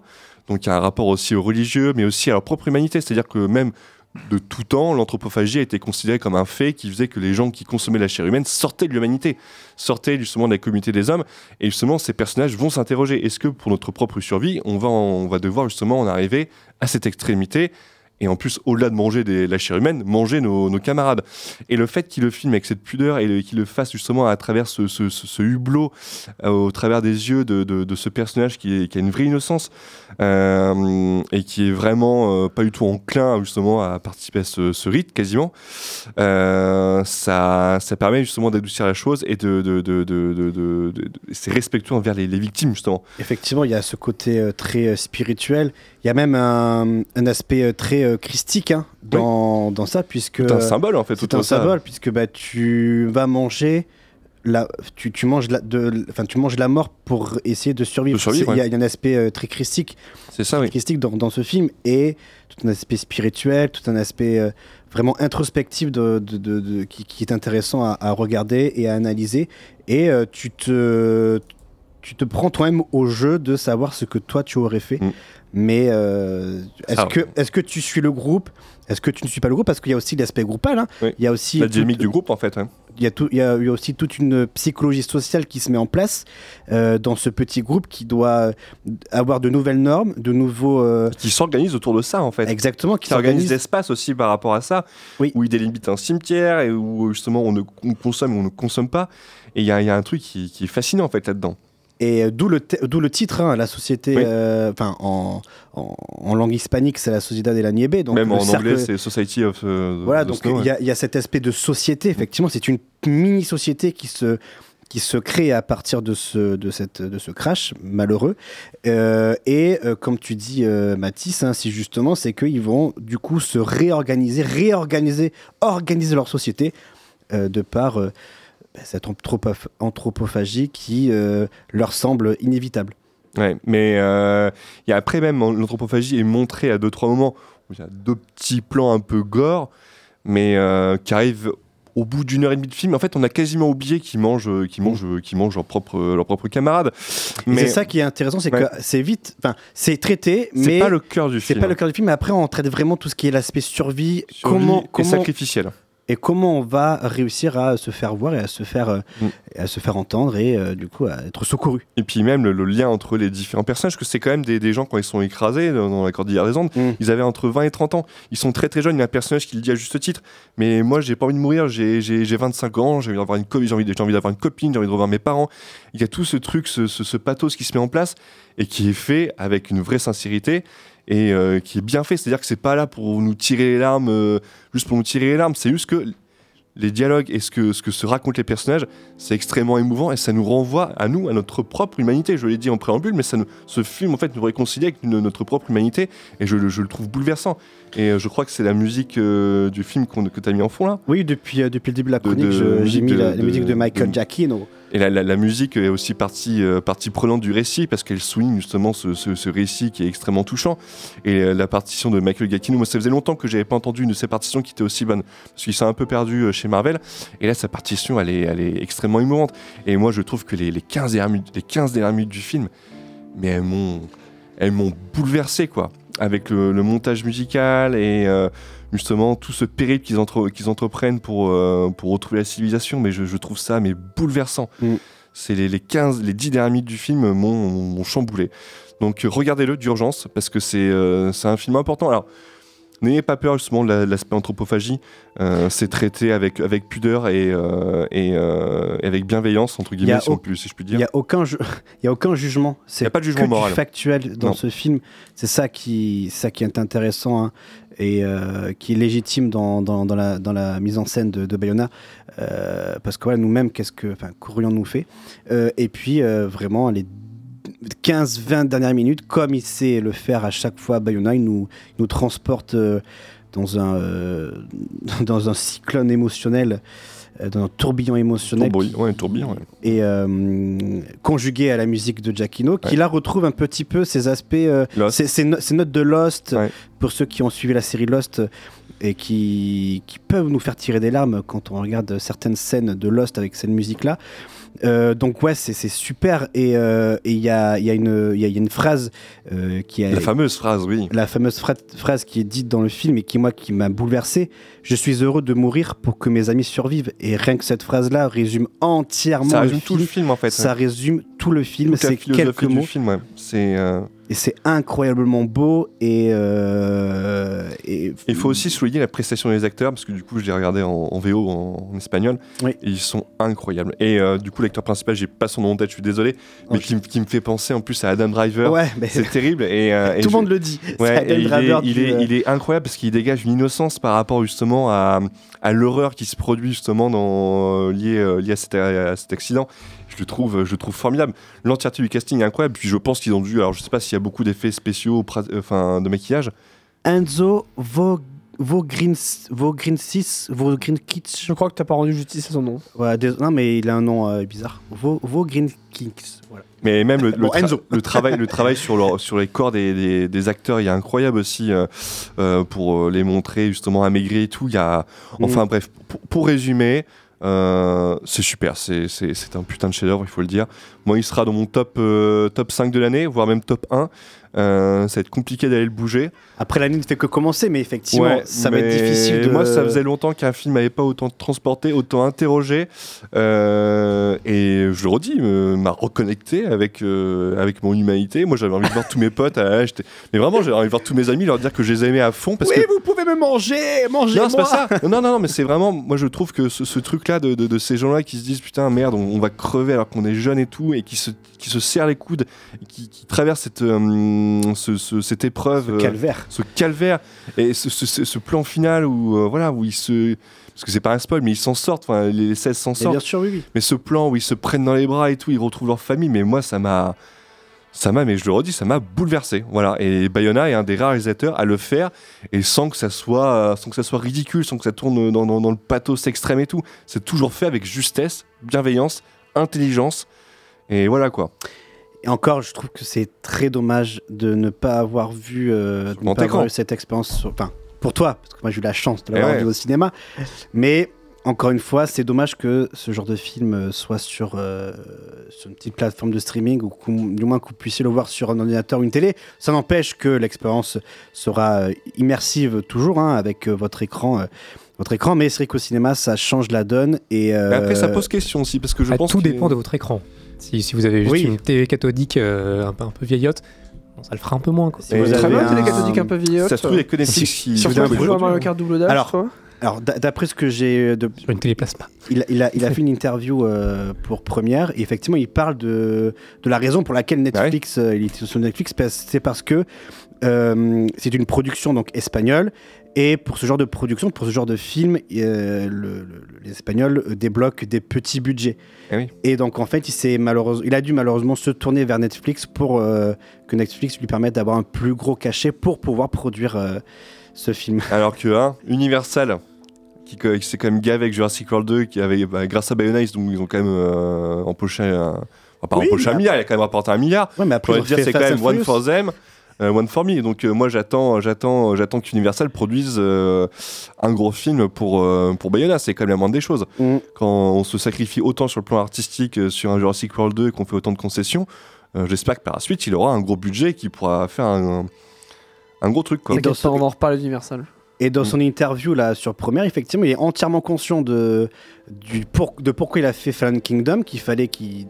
bah, il a pas dit comme ça, mais on le sentait qu'il fallait qu'il suive le cahier des charges, qu'il fallait que qu'il ait cette continuité avec la saga Jurassic Park et Jurassic World. Jurassic World, parce que Jurassic Park, euh, on gagne la Oui, continuité là. la continuité, hein. Mais euh, voilà, c'est. euh, Et c'est aussi pour le travailler avec pour Spielberg. Il a, pour, pour Spielberg, il a dit. Mais Il c'était- a aussi en plus, c'était le premier choix pour le premier Jurassic World de Bayona. ça, oui. Et il avait refusé pour je sais plus quoi. Mais pour euh, Monster Calls. pour- ouais, Monster Voilà. Calls, ouais.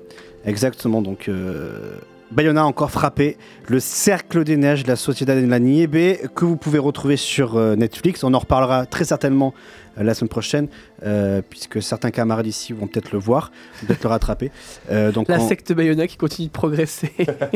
Rejoignez l'expérience transcendantale Mais- de- du Cercle des Neiges. Ouais, mais quand vous, parlez, vraiment. vous parlez des animés, moi je dis rien, mais je suis content que vous parliez de Suzume et tout. Voilà, Voilà, maintenant c'est mon moment avec Bayona, laissez-moi tranquille avec Bayona. Euh, Antoine, euh, Suzume m'a fait me reconnecter à mon humanité. Oh zut euh, allez, Bon, alors, euh, non, on, on en reparlera euh, la semaine prochaine. En plus, il y a Godzilla Minus One aussi qui débarque. Ah, Là, ça va être. euh, la semaine prochaine, je suis là. Et pour finir, La, la semaine prochaine, je suis au pit. il y a le Yorgos Lantimos aussi. Oui, il y a aussi Lorgos Lantimos, le fameux réalisateur grec, que j'affectionne beaucoup. J'ad- J'adore ces films un peu, un peu fous. Euh, Canine, oh, Canine. Ex- trop bon, trop trop bon ce film Canine. Ah, mais si jamais vous n'avez pas vu. Lobster. Oh, c'est un bon Ouais, cœur, ça. the Lobster, mise à mort d'un cerf sacré, la favorite. Euh, Et c'est là, tout, je crois. Il arrive avec Emma Stone pour Pauvre créature dès ce mercredi au cinéma. Euh, Qu'est-ce qu'on fait? Est-ce qu'on fait une pause musicale ou on fait le bilan euh, Une pause musicale, c'est bien parce qu'il faudrait que j'aille faire pipi. Ah, c'est vrai? Bon, écoute, pour, euh, pour toi, euh, Mathias, on va se faire une petite pause musicale. On va euh, s'écouter Homme ou, ou Found Qu'est-ce que tu préfères, toi? Choisis, choisis. Ah non, mais il y en a une qui fait 4 et l'autre 6. Ah, c'est qui fait 4. On coupera au milieu comme des gros sacs. En plus, elle s'appelle Homme, donc euh, si, vous, euh, être, euh, si vous êtes très fort en anglais, vous savez ce que ça veut dire homme. Donc, euh, je ne spoil rien du tout. ça veut dire maison, quoi, pour certains. On s'écoute ça le temps que Mathias fasse son petit pipi et on revient pour parler de cinéma sur Radio Pulsar de jusqu'à 21h.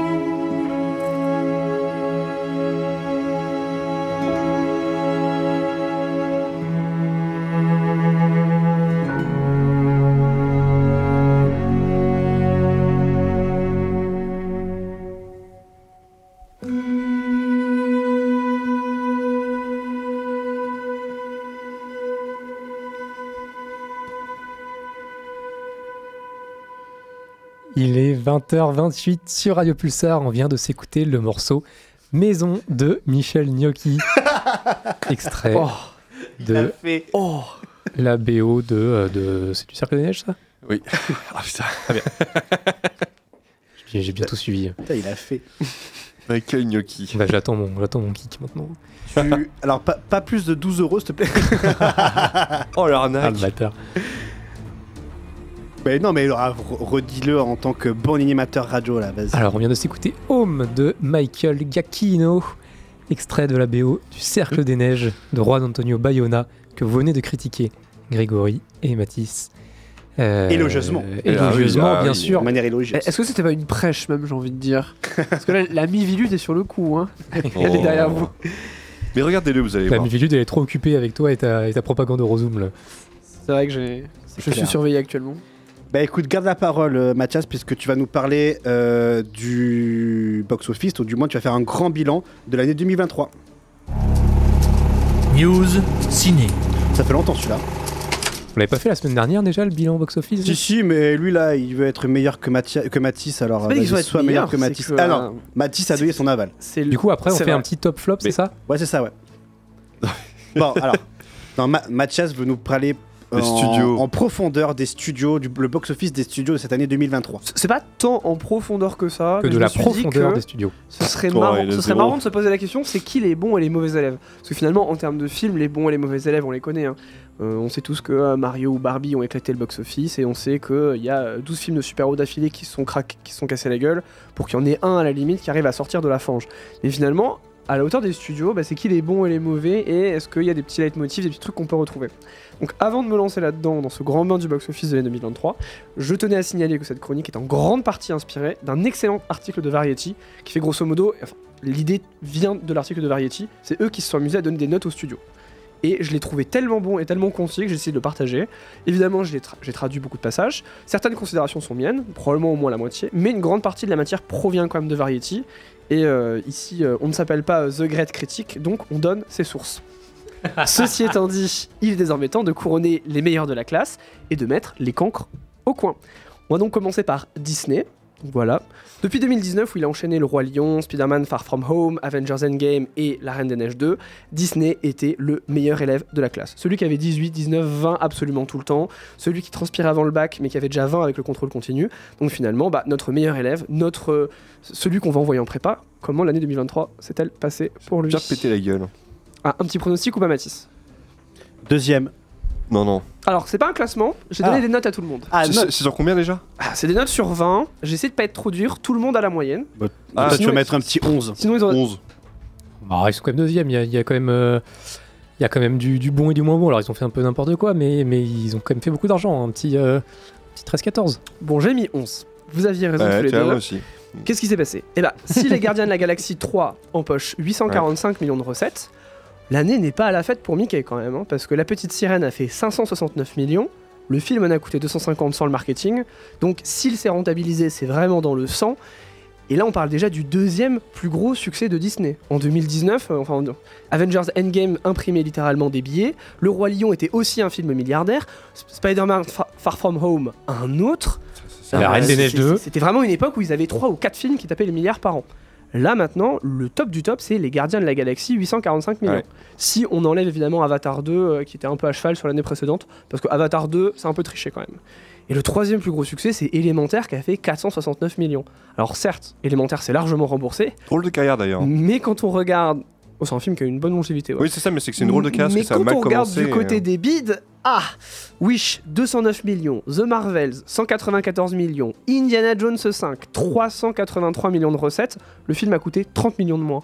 Donc on parle quand même de pas mal d'échecs au blockbuster. De quoi donner cette note finalement de 11 sur 20, puisque bon bah euh, les échecs sont clairs, hein. les matières MCU, animation et blockbuster, il n'y a pas la moyenne, hein, je suis désolé. Donc pour mieux faire, il faut arrêter de se reposer sur ses lauriers, sinon le redoublement montrera son nez, ce qui est quand même très grave hein, pour Disney. Et il faudrait probablement revenir sur certains acquis pour réussir à séduire à nouveau un public qui ne mord plus à l'hameçon des franchises phares de la marque. Donc voilà, Disney demeure quand même l'un des premiers de la classe. Ils font toujours du pognon, mais euh, bon, heureusement que Avatar 2 et ses 2,32 milliards de dollars étaient co-F8 dans le contrôle continu, Ouais, mais- parce que sans ça, clairement, c'était le repêchage. Là, t'as les actionnaires qui doivent tirer la gueule par contre. hein. Bob Iger avec un flingue sur la tempe. Couplé à Disney Plus où euh, ça bat un peu de l'aile et voilà. Ensuite, copie suivante, euh, je lis le prénom Universal. Bon, Universal nous avait promis l'année dernière que il allait se mettre au boulot pour cette année scolaire et que 2023 c'était pour lui. Bah finalement c'est chose faite, puisque le studio parvient à rendre deux des trois meilleures copies de l'année, Oppenheimer, 951 millions de recettes, et évidemment l'un des deux milliardaires de l'année, The Super Mario Bros. Movie, 1,36 milliards. Ça c'est évidemment les gros gagneurs, mais on peut rajouter Five Nights at Freddy's, 289 millions de recettes pour 20 millions de budget, ou encore Megan, qui je crois est un film d'horreur, il me semble. Euh, oui. Qui lui a rapporté 180 millions en en coûtant seulement 12. Mais il est sorti en 2022, lui.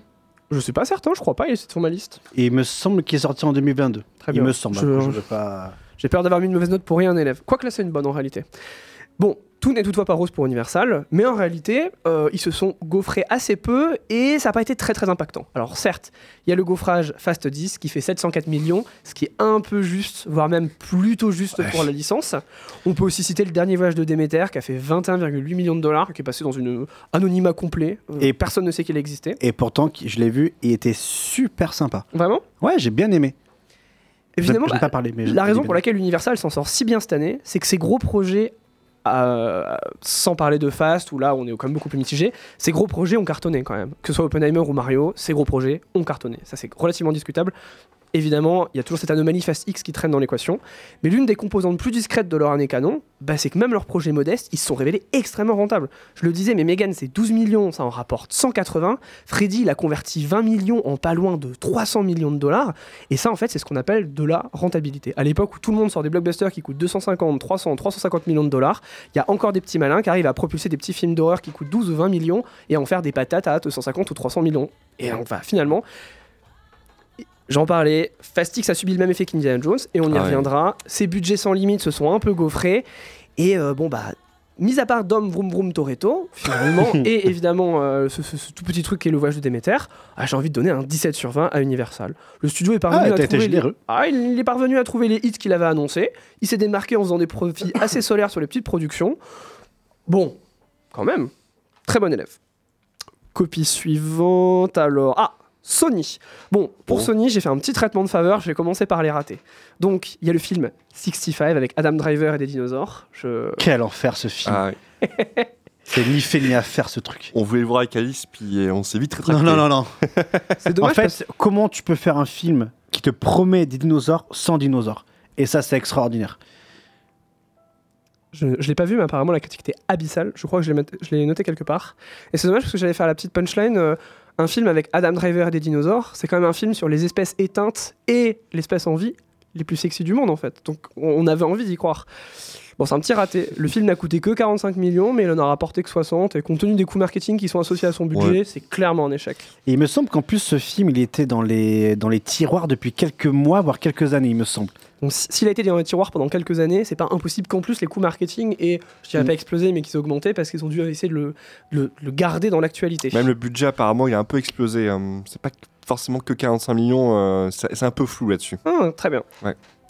On pourrait aussi parler de Dumb Money, qui est un biopic qui devait raconter la folie GameStop. Alors Ah GameStop, oui, merde. un jour ça faudrait qu'on en parle, parce que c'est vraiment une affaire incroyable.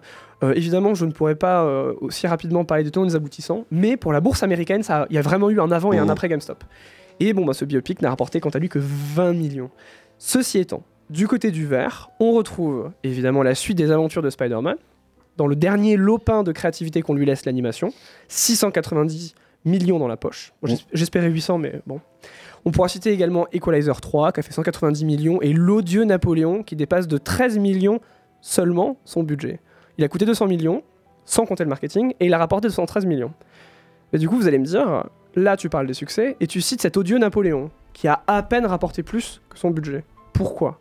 Parce qu'en fait, Sony n'a été dans cette histoire qu'un distributeur. Oui, c'est ça, ils sont et qu'en fait, c'est ouais. Apple qui s'occupait de financer le film. Donc finalement, une grande partie des coûts de production, une énorme partie des coûts de production sont imputés à Apple. Et Sony parvient à s'en tirer avec une partie des recettes sans trop se fouler. Donc bon, j'ai mis 15 sur 20, je suis peut-être un peu généreux. Par contre, il faudra rapidement rendre un devoir maison qui s'appelle Spider-Man dans le Spider-Verse 3, parce que c'est quand même euh, très nécessaire pour la suite de ton année scolaire Sony.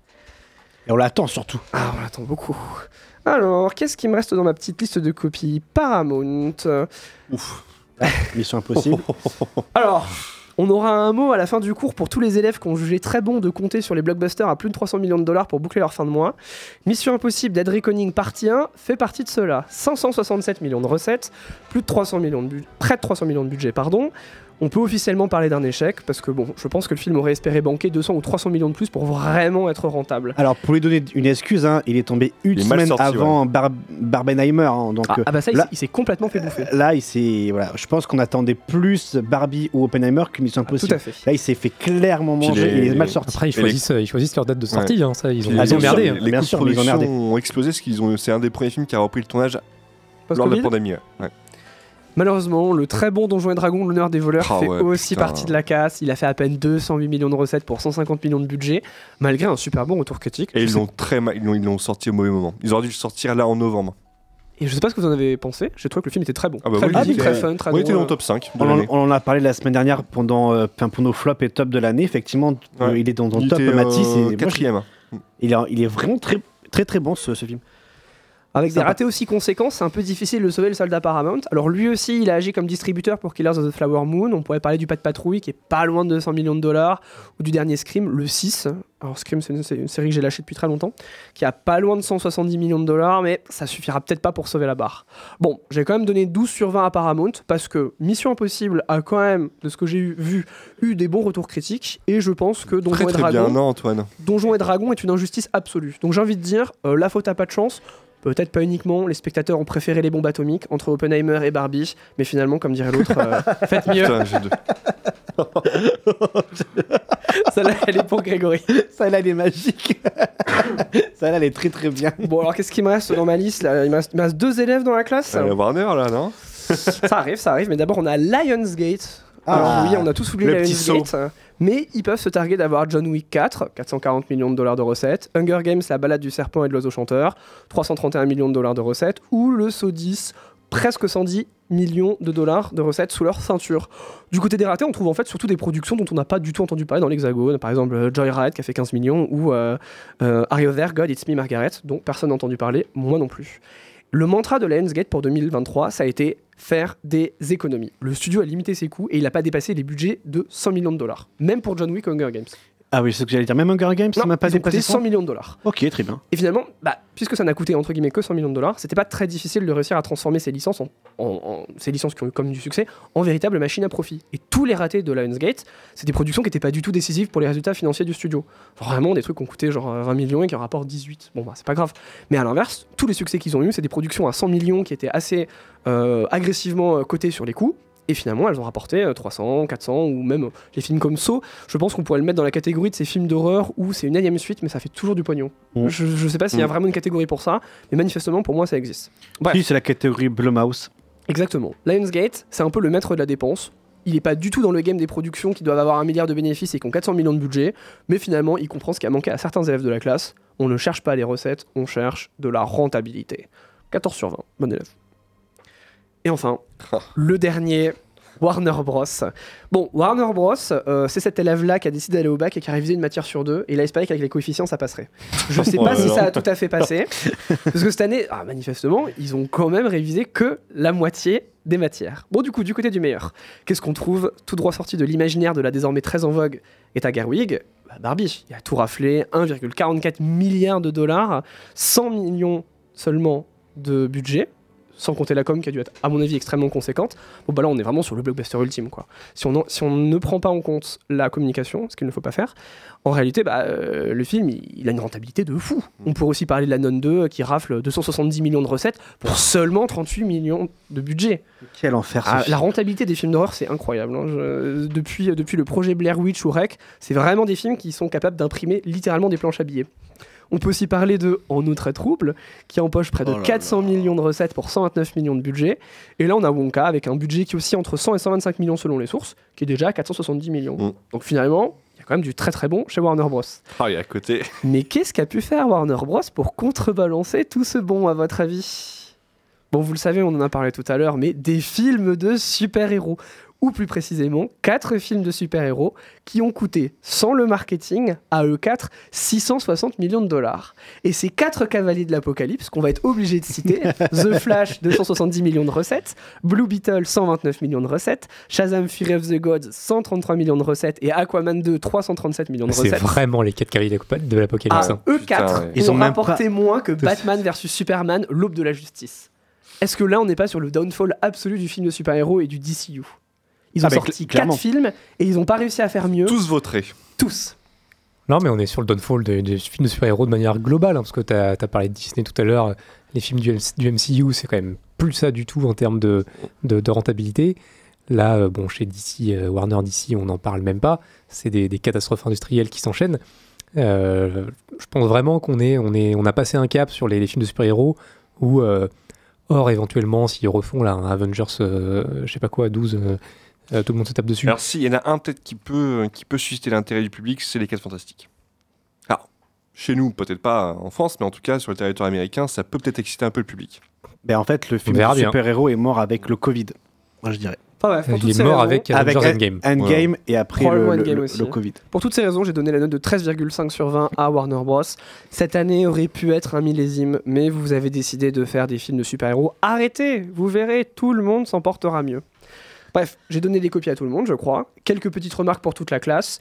Arrêtez les budgets illimités. Quel film à gros budget a trouvé sa rentabilité en 2023 Aucun. Sauf si on décide de tricher, de ramener Avatar 2 dans l'équation. Tous les budgets entre 250 et 350 millions se sont gaufrés. Et parier dans le climat actuel qu'un film tapera le milliard pour se rentabiliser, c'est une opération qui, qui relève de la foi que vous avez en, en Bayona, à ce niveau-là. Et justement, face à ces gros mastodontes qui finissent toujours par mourir, le petit et le moyen budget, c'est le nerf de la guerre. Des films qui, ont des petits budgets, donc 12 ou 20 millions, et qui finissent par rapporter euh, 100 millions, ou parfois même plus, 180 millions, 200 millions, on en a eu, particulièrement des films d'horreur. Des films qui coûtent entre 60 et 100 millions, 100 millions pour John Wick 4, 100 millions pour Hunger Games, et qui sont capables de sortir 300 ou 400 millions de recettes, on en a eu aussi. Donc finalement, usiner des blockbusters et espérer briser des records, c'est pas une stratégie viable pour la plupart des studios. D'autant plus quand le risque est si grand. Certains petits films se sont évidemment cassés la gueule, mais dans l'absolu, le choc est tout à fait supportable. Et enfin, bah, les suites et les univers connectés, les super-héros, il faut, faut cesser à ce niveau-là. hein. Mis à part les Gardiens de la Galaxie 3, ça a été une hécatombe pour la Cap, et ça a été une hécatombe en fait pour la plupart des suites. On peut rajouter l'Anon 2 qui s'en est bien sorti ou Hunger Games, mais les suites sont plutôt en panne en règle générale pour l'année 2023. Désolé Indie, désolé Mission Impossible, désolé Phase 10, désolé Aquaman 2. Que des mauvais élèves Et il suffit pas non plus manifestement de mettre Disney sur un film d'animation pour imprimer des billets. À l'inverse, pour faire du blockbuster, il faut toujours des licences, des franchises, des IP qui soient connues et avec lesquelles on a un lien. Je pense par exemple à Mario ou à Barbie. Mais euh, adieu les univers. Merci Mathias pour cette grande chronique, très intéressante et très sympa euh, ce format avec euh, les conseils de, de classe, c'est très intéressant. Je n'ai pas le CAPES, hein, mais euh, je peux toujours être prof quand même. Je pense que l'éducation nationale... Tu les, tu les développes pas autant, toi, t'es. Oh si si, euh, je pourrais très bon vous lire des... travail, très bon travail. Très bon, très bon travail. euh, Bon élève, Bon. appliqué, sérieux, consciencieux. Très bien. Merci euh, Mathias pour cette chronique sur euh, le box-office et euh, sur les- le bilan finalement qu'on peut faire au niveau des studios. Allez, il est temps de finir notre émission par le traditionnel La bagarre, la bagarre. contest. J'ai pas révisé. Moi non plus. Mais t'inquiète, là tu vas faire, il va tout rafler. Mathis, il va dire qu'il a pas révisé alors qu'il a révisé, il ment. c'est clair. Non, j'ai juste lu. Regardez, il balbutie parce qu'il ment. Non, mais j'ai j'ai lu, j'ai lu la presse, c'est tout. Voilà, les petits articles, par-ci, par-ci, par-là. C'est répugnant comme attitude. Non, mais. On va voir, on va Il voir apprend tout qui par cœur. sera le meilleur élève pour le contest, le test pour voir si vous êtes au courant de l'actualité cinéma du moment. Et on va démarrer tout de suite, pas le temps de relire ses fiches. C'est parti pour la première déclaration. J'étais tout seul ce jour-là. C'était vraiment frustrant et décevant, je dois Bayona. dire. Mais c'est pourtant comme ça que ça s'est passé. Et c'est comme ça que ça se passe Hopkins. maintenant dans le cinéma. Ce n'est pas toujours simple. Oh. Alors, William Dafoe. c'est euh, un peu compliqué comme ça, mais c'est quelqu'un qui parle donc de, euh, du tournage de son caméo dans un film. euh, euh, Nicolas, Nicolas Cage. Je veux bien vous le donner, Ah, je le mince. donne parce que je suis un frère. Le petit vieux qui joue euh, Char- Charles-Henri Xavier. Ah, ok. Patrick Stewart. Patrick Stewart. Patrick Stewart. C'est un, c'est un Bonne travail d'équipe celui-là. Réponse En vrai, de donne le point. Non, mais prends le point. euh. Oh, le, Bah, oh, le si, grand si, seigneur. si, si. Oh, le grand seigneur. Ah, j'ai oublié son nom. 0,5 Excuse-moi, 0,5 c'est- chacun. oh, bah, Allez, 0,5 chacun. 0,5 chacun. Allez, on est, je suis très gentil parce que normalement, bon, la, réponse, 0,5 la réponse c'est Patrick Stewart. Normalement, la bonne réponse est pour Matisse. Euh, mais bon, on, on va être gentil. Patrick Stewart, effectivement, au podcast Happy Sad Confused de Josh Horowitz à propos de son caméo en Professeur X dans Ah ouais. Doctor Strange Ah, 2. ça, ça me faisait de la peine moi, quand j'ai vu le film. Euh, un demi-point pour Matisse, un demi-point pour Mathias. Vous n'avez pas de facilité pour pas confondre entre les noms pour le- le- la suite du. Non, mais sinon tu mets un chacun. Allez, un chacun. Allez. Ça tombe rond, c'est plus simple. Euh, je suis très gentil ce soir. Euh, deuxième déclaration. Beaucoup de gens me posent des questions sur les rôles d'Italiens. Je réponds Adam que c'est simplement arrivé. Adam Driver. Deuxième point du coup pour Mathias Adam Driver. C'est dans vrai qu'il le enchaîne les rôles. Smartless, Ah ouais, entre Ferrari et. euh, a Ah. Gucci, Ferrari. Euh, Il a Ouais. joué, c'est ça, Maurizio Gucci dans House of Gucci et qui va l'enchaîner avec Enzo Ferrari dans le Ferrari de Michael Mann. Euh, Adam Driver, deux points pour Mathias, un point pour Matisse. Euh, alors, c'est pas une déclaration, là, on va souhaiter des joyeux anniversaires.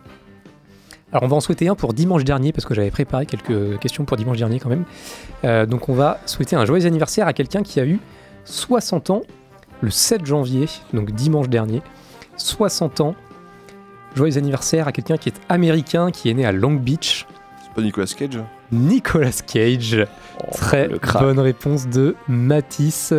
Tu l'avais vu euh, popper euh, quelque part dans la semaine, non Non, je sais pas, mais j'ai pensé à un talent en normatif parce que je l'ai rattrapé cette semaine et c'était pas très, pas très bien euh, d'ailleurs. Est-ce que tu as vu Dream Scenario?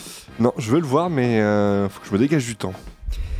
60 ans du coup pour, euh, pour Nicolas Cage, révélé dans un film d'Alan Parker, formidable Birdie. Quel crack. Nicolas Cage qui, si je ne me suis pas trompé en les comptant, a joué dans 98 films en comptant Dream Scenario. On n'est pas loin des 100. Il y a un Oscar. Et, Ouais. euh, et d'ailleurs, son nom de scène, Nicolas Cage, qui n'est pas son vrai nom, vient de. Coppola Je sais que ça, c'est le nom Oui, qu'il a, refusé nom. de prendre pour Ah, qu'on fasse la Coppola. filiation. Pourquoi Cage? C'est pas, ça, c'est pas pour un point, c'est juste pour le.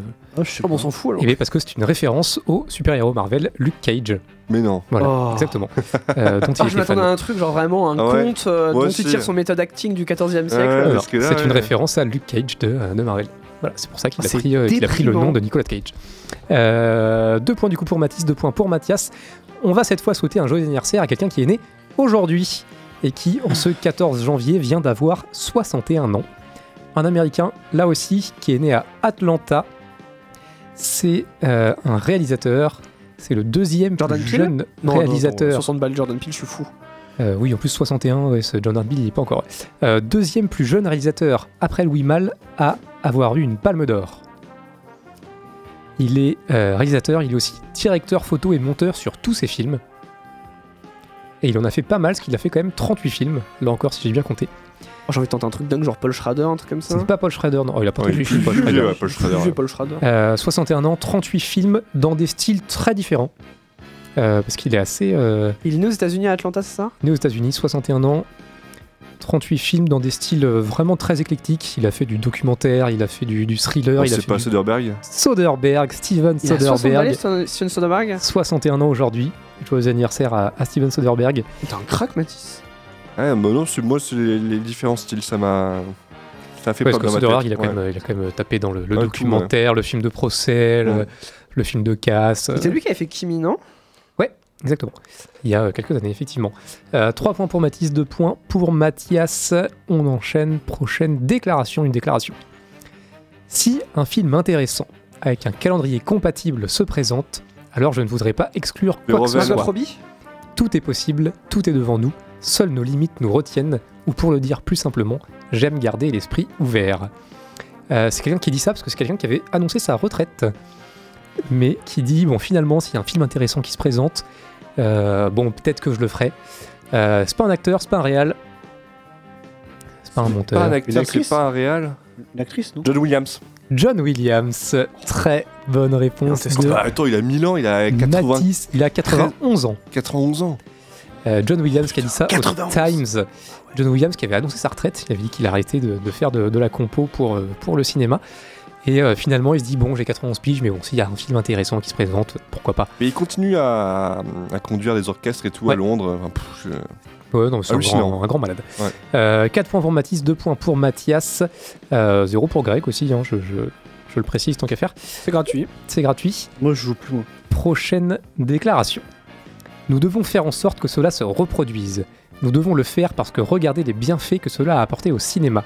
Regardez ce que ça a apporté aux gens. C'était une joyeuse célébration grâce à cette diversité de films. Pourquoi faudrait-il les opposer? Allez voir les deux. Je veux que cela se reproduise Nolan. de plus en plus. C'est fantastique. Margot Robbie. C'est pas Margot Robbie, non. Christopher Nolan. Kylian Murphy. Euh, vous êtes bien parti parce que c'est un acteur ou une actrice euh, d'un de ces deux films. Emily Blunt. Emily Blunt. vous les avez quasiment toutes et tous moment, on aurait Sauf trouvé. une, Emily Blunt à propos du, euh, du double feature euh, Barbie Oppenheimer qui dit il faut refaire ce genre de, de com là, pourquoi faut-il les opposer? Allez voir les deux et, euh, et voilà, c'est génial. Emily Blunt, pardon, 5 points pour Mathis, 2 points pour Mathias. Prochaine déclaration. Avant-dernière déclaration que j'ai dans mon escarcelle. Ça fait déjà plus d'un an que je ne suis pas allé sur un plateau en tant qu'actrice. Margot Robbie? Margot Robbie. Je l'ai tenté complètement au hasard parce que la suite c'était quoi? C'est qu'elle a envie de prendre sa retraite. Euh, je crois aussi. une petite, une petite pause. Ça fait plus d'un an que je ne suis pas allé sur un plateau en tant qu'actrice. Je crois aussi que tout le monde en a probablement marre de voir ma tête. Je devrais certainement Non. disparaître des écrans pendant un moment. Si je fais un autre film trop vite, les gens vont se dire encore elle. On vient de passer tout un été avec elle, on en a soupé. Euh, je ne sais pas quel sera mon prochain projet, mais j'espère qu'il n'arrivera pas trop tôt. Margot Robbie. En vrai, elle est éclatée sur cette take. Hein. Euh, oui, parce qu'on veut voir Margot Robbie au cinéma. Elle a peur d'être la prochaine Jennifer Lawrence, c'est la meuf qui gaffe tout le monde, mais non, non, euh, continue, reste ici. hein. La lumière est pour toi, ma reine. hein. Mais euh, oui, oui, non, on veut bien qu'elle continue à faire des films. Euh, interview où elle explique qu'elle s'arrête quand même assez rarement, y compris là en dehors des tournages, que comme elle fait aussi de la production, euh, elle, euh, elle, elle s'arrête jamais vraiment, en tout cas. C'est ce qu'elle explique dans cette interview. 5 points pour Mathis, 3 points pour Mathias. Dernière déclaration de ce contest. Euh, Mathis, tu seras le, le grand gagnant quoi qu'il arrive. Dernière déclat donc. Il sort toujours une merveilleuse performance de son chapeau. Même lorsqu'il était petit, il pouvait imiter un ordinateur. Son Francis travail. Ford Coppola. Francis Ford Coppola. Qui parle de Nicolas Cage. qui parle de Nicolas Cage, euh, Nicolas Coppola de son vrai nom. Il sort toujours une merveilleuse performance de son chapeau, même lorsqu'il était petit, il pouvait imiter un ordinateur. C'est fou, c'est son travail, Nepo Baby en fait. son travail dans Pig de Michael Sarnowski et sa dernière performance dans Dream Scenario de Christopher Borgli dépassent les éloges d'un vieil oncle, Francis Ford C'est Coppola. vraiment l'inverse du Nepo Baby. Il a dit non, non, non, mon, mon Oui, oncle, oui, mon oui. il oncle vou- réel, il- je prends pas ouais, son nom. Il voulait pas qu'on le. Alors qu'à côté, on a Maya Hawke. Hein Maya Mm. C'était gratuit Ah, j'aime bien l'actrice, mais Ça elle a pas vraiment. son talent, elle a mais vraiment- après, non, mais- oui, elle a deux parents. J'aime bien euh, l'actrice, oui. mais elle a vraiment une vibe giga Nepo Baby. 4 points pour Mathias, 5 points pour Mathis, 0 pour Greg. Bravo Mathis. Ah, L'écart se creuse. L'écart se creuse beaucoup. 35 Mais il est à la pour Real, Mathis. là, ça compte pas. 35 pour Mathis depuis le début de la saison. 23 pour Greg. Qui euh, chute là, l'écart se creuse. euh, Oui, de moi, plus je, en plus. moi je, je joue plus. en fait. Et 17, Je l'ai déjà dit. je joue- 17 pour Mathias. Pourquoi qui tu joues plus? Rattrape petit à petit Greg. Voilà. Bah, bah, très bien, merci. hein. Pardon, j'ai eu un petit bug, je regardais Mathias. Merci Antoine pour ce contest. Merci à vous de nous avoir écoutés. Merci à tous ceux qui ont joué avec nous aussi, avec Antoine. hein. Vous pouvez retrouver nos émissions sur les plateformes de streaming euh, euh, Deezer, Spotify, euh, Ocha, je ne sais plus quoi. Enfin bref, toutes les Faites de nous les prochains Jean-Baptiste Toré. Toutes les plateformes de streaming que vous pouvez euh, trouver, le site du Pulsar également. Euh, N'hésitez pas surtout à aller au cinéma parce qu'on le répète chaque semaine, c'est important pour la santé, Santé mentale. mentale. Ne venez pas trop le samedi soir, c'est moi qui travaille. Donc, euh, Oh là là. Et on se retrouve du coup la semaine prochaine, on vous laisse avec Atmosphere. Ah, si euh, on enlève samedi soir, on va plus avoir grand chose. Atmosphere jusqu'à 23h. On se retrouve la semaine prochaine, même heure, même endroit. This is the place to be. C'était Time Ciné. À la semaine prochaine. bisous.